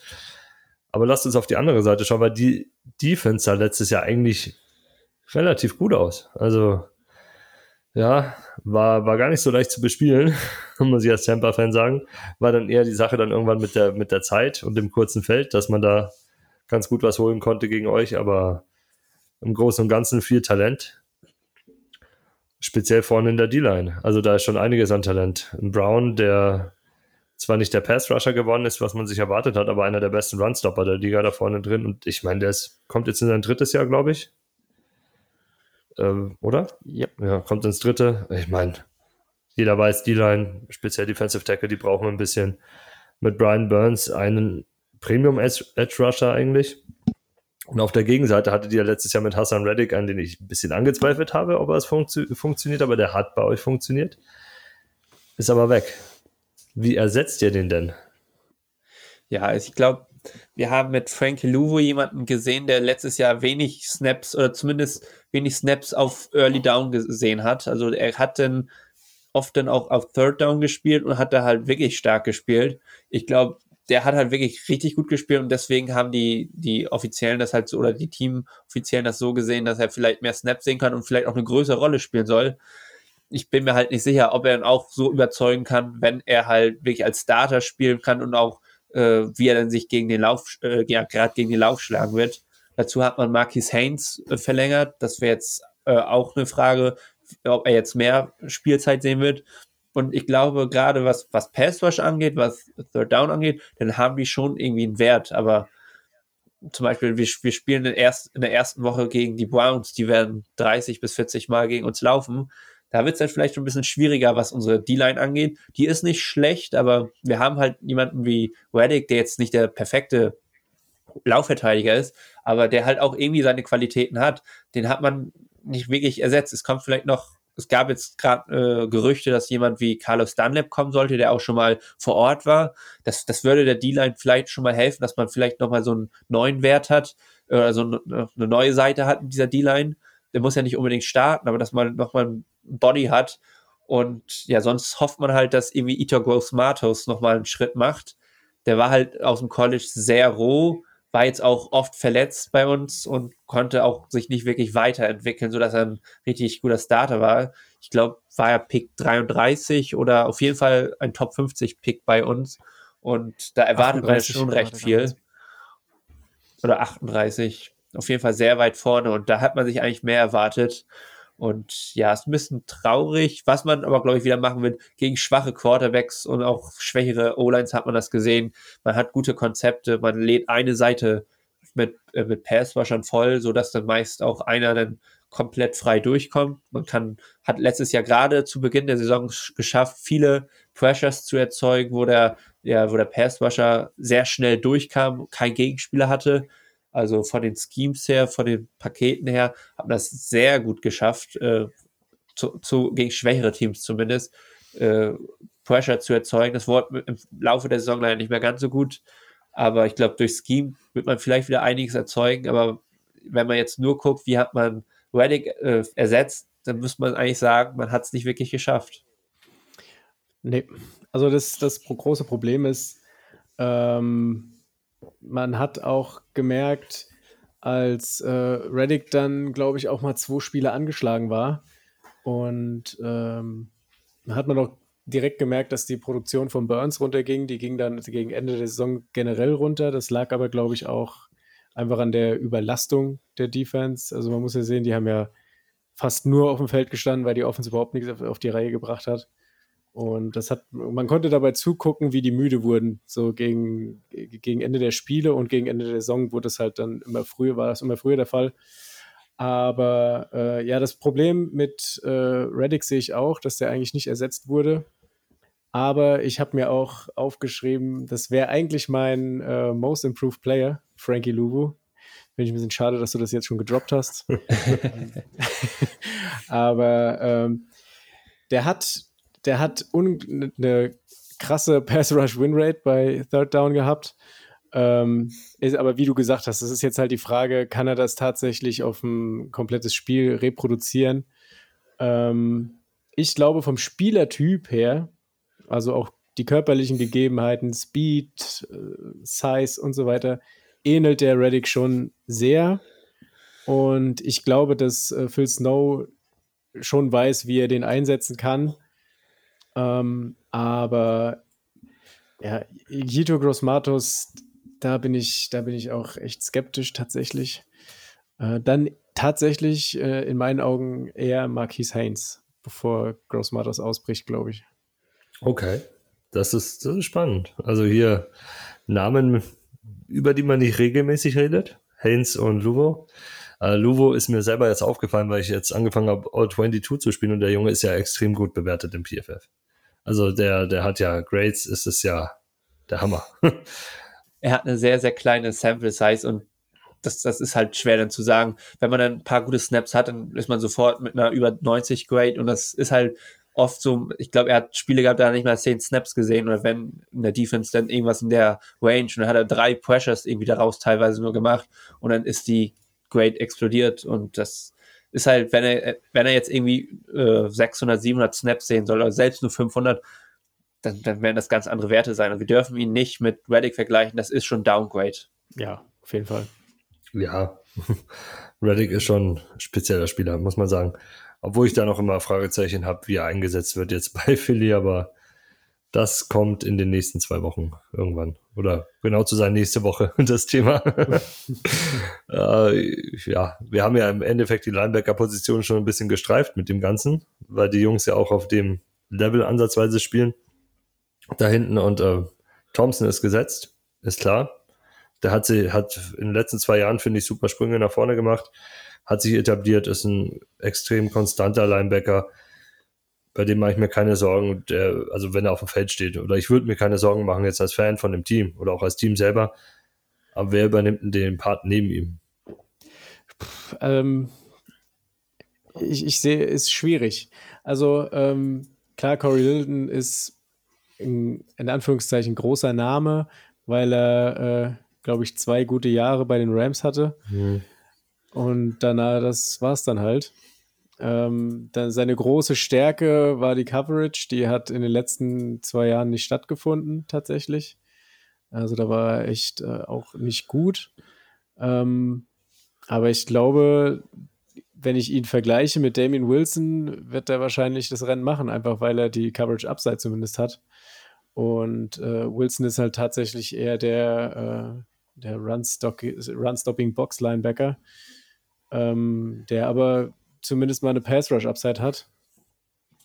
Ähm, aber wenn ich, wenn ich jetzt äh, entscheiden müsste oder aufstellen müsste, würde ich wahrscheinlich äh, Thompson neben Littleton, also würde ich Littleton nebendran stellen, weil er einfach äh, ja, die höhere Coverage-Upside hat.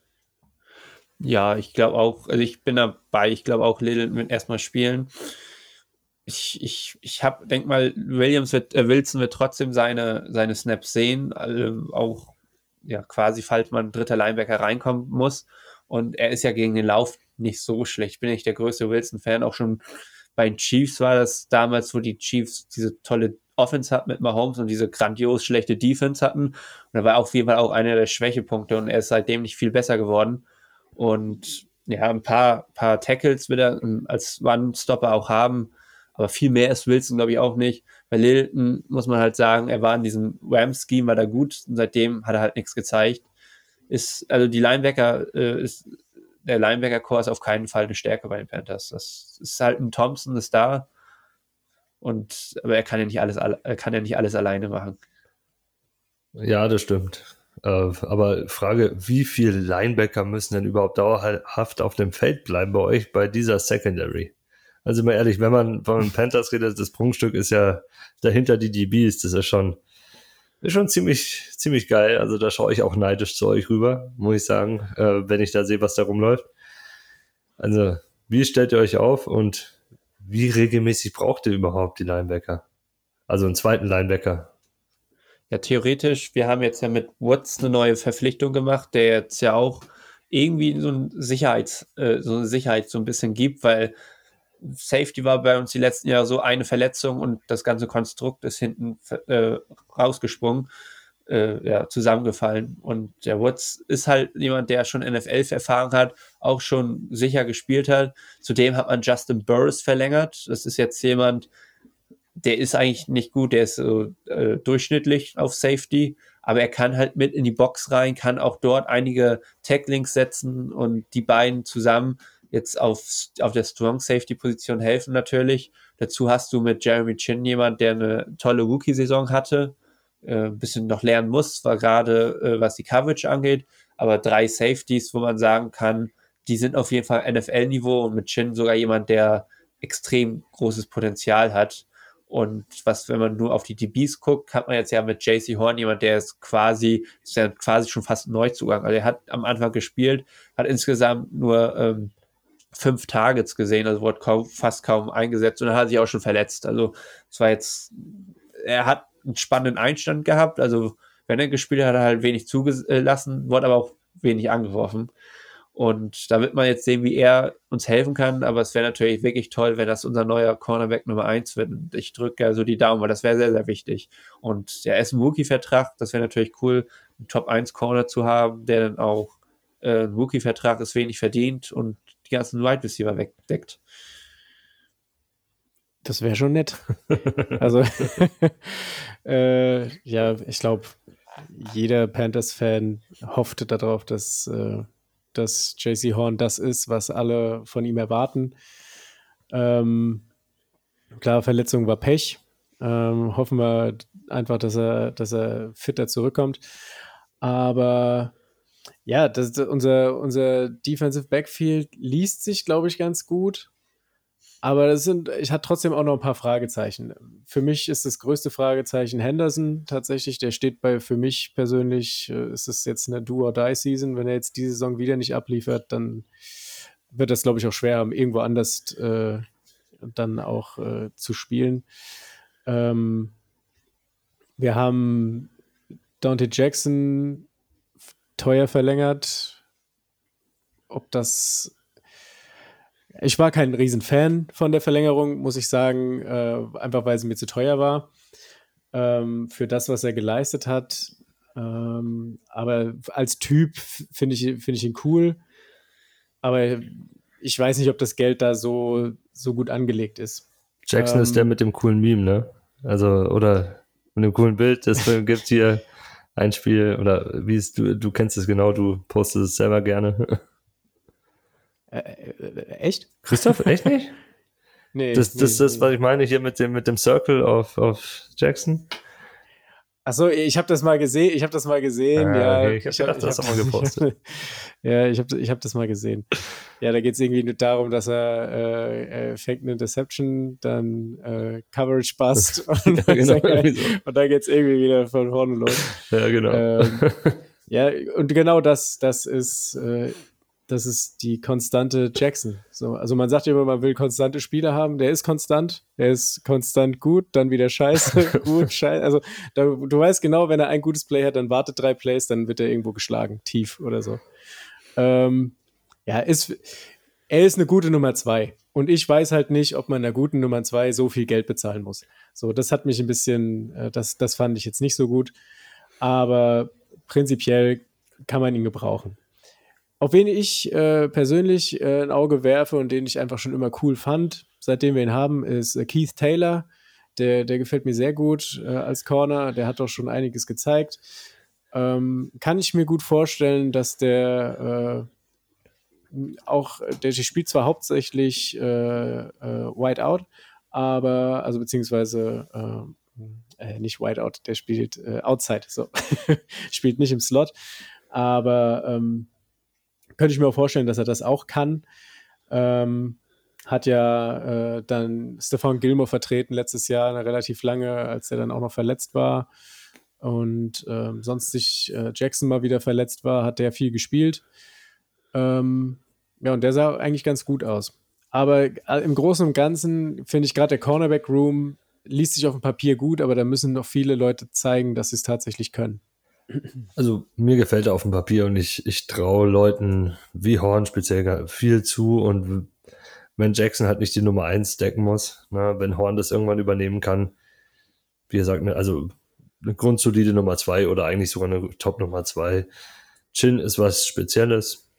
Xavier Woods ist äh, schade, dass ich ihn jetzt als Panther sehen muss, weil es lustig ist, wenn man jetzt mal bei uns auf die auf die Website guckt, bei Mike's Emotion steht bei hier IDP Darling, steht bei mir Xavier Woods. Ich, ich weiß nicht, oder Spiel äh, Player Darling, ich weiß nicht, ich habe mich irgendwann mal, da war noch ein Cowboy in dem verguckt. Ich weiß, der ist ein Free Safety, IDP technisch gar nicht so viel Impact. Ähm, letztes Jahr hat er großen Impact gehabt bei, bei den Vikings, da wurde er hin und her rotiert, die haben sich immer unterschiedlich droppen lassen.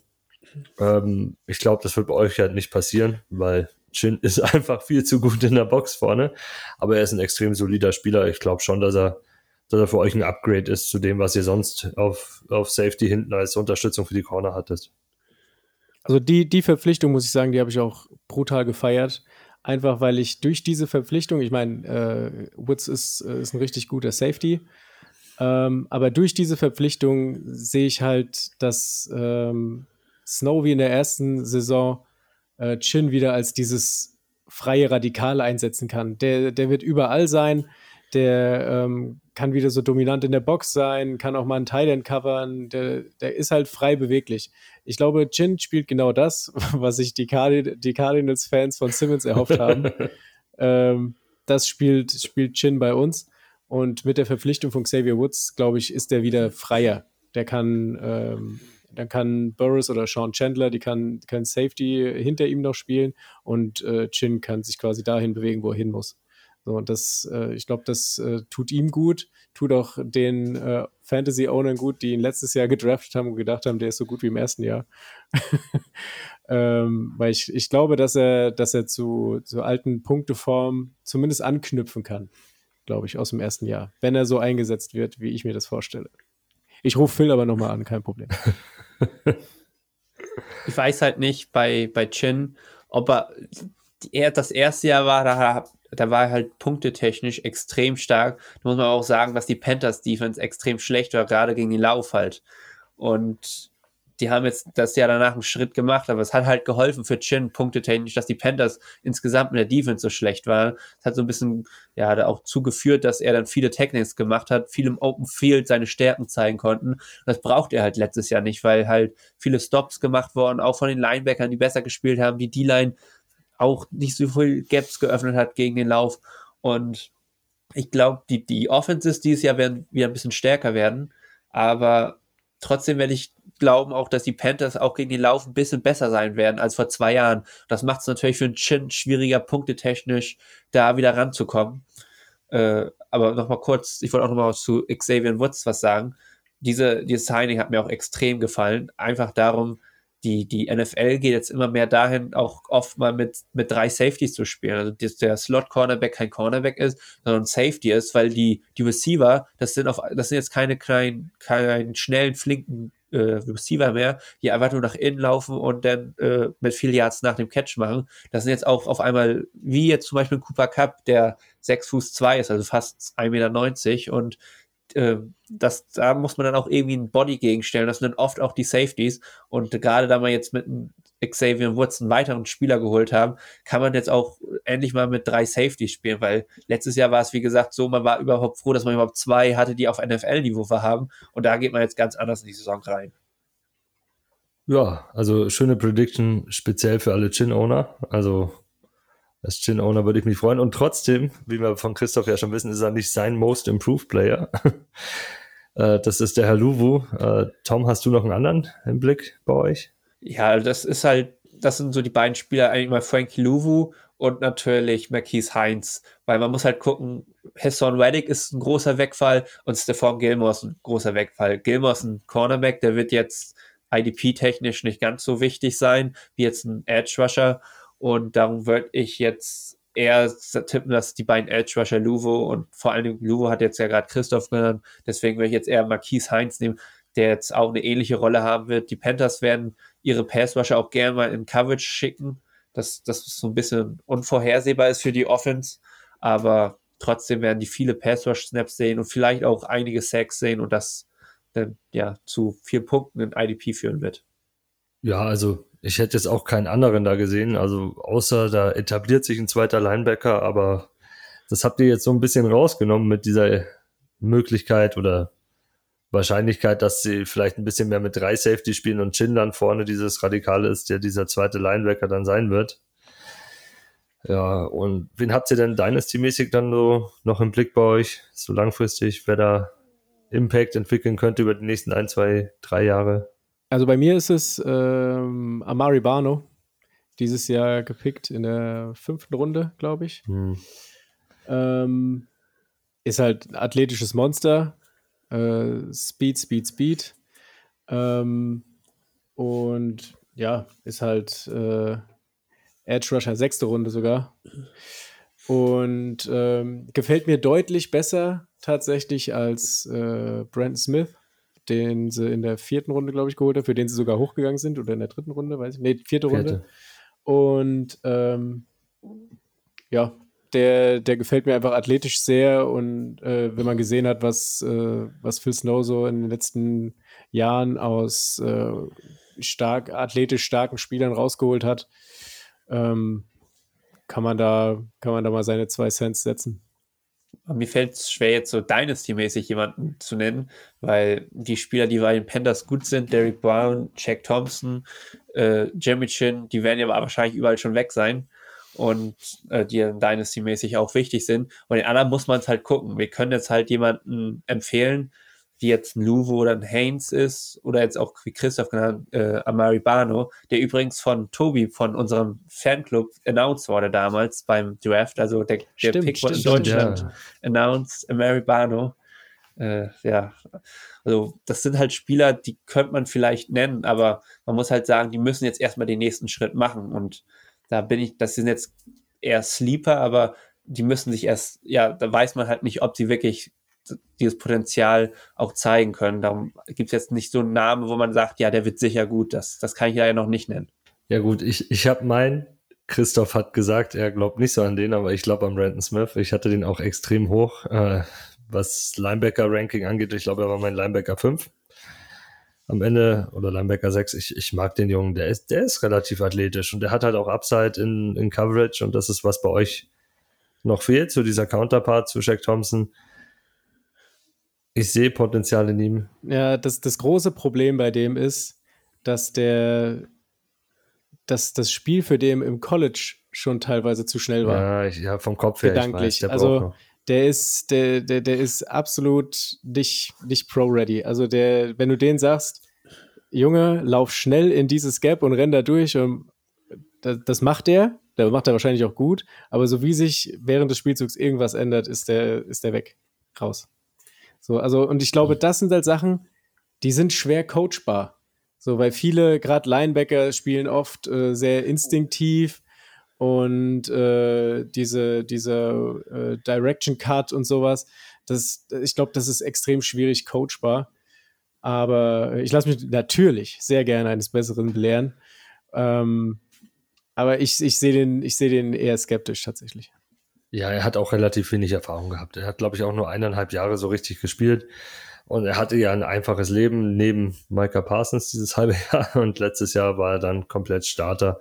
Und da ist er dann auch runtergegangen, weil man muss sagen, in dem Jahr mit Parsons, also wenn, wenn man jetzt am Anfang vor dem Draft, also letzte Saison, am Anfang der Saison draufgeschaut, da war Smith Top 3 bis Top 5 Linebacker sogar vom Ranking her, ist dann stetig gefallen, was ja dafür spricht, dass man halt gesehen hat, ja, da fehlt einiges. Ich meine, die Athletik hat nicht gefehlt, die verändert sich nicht.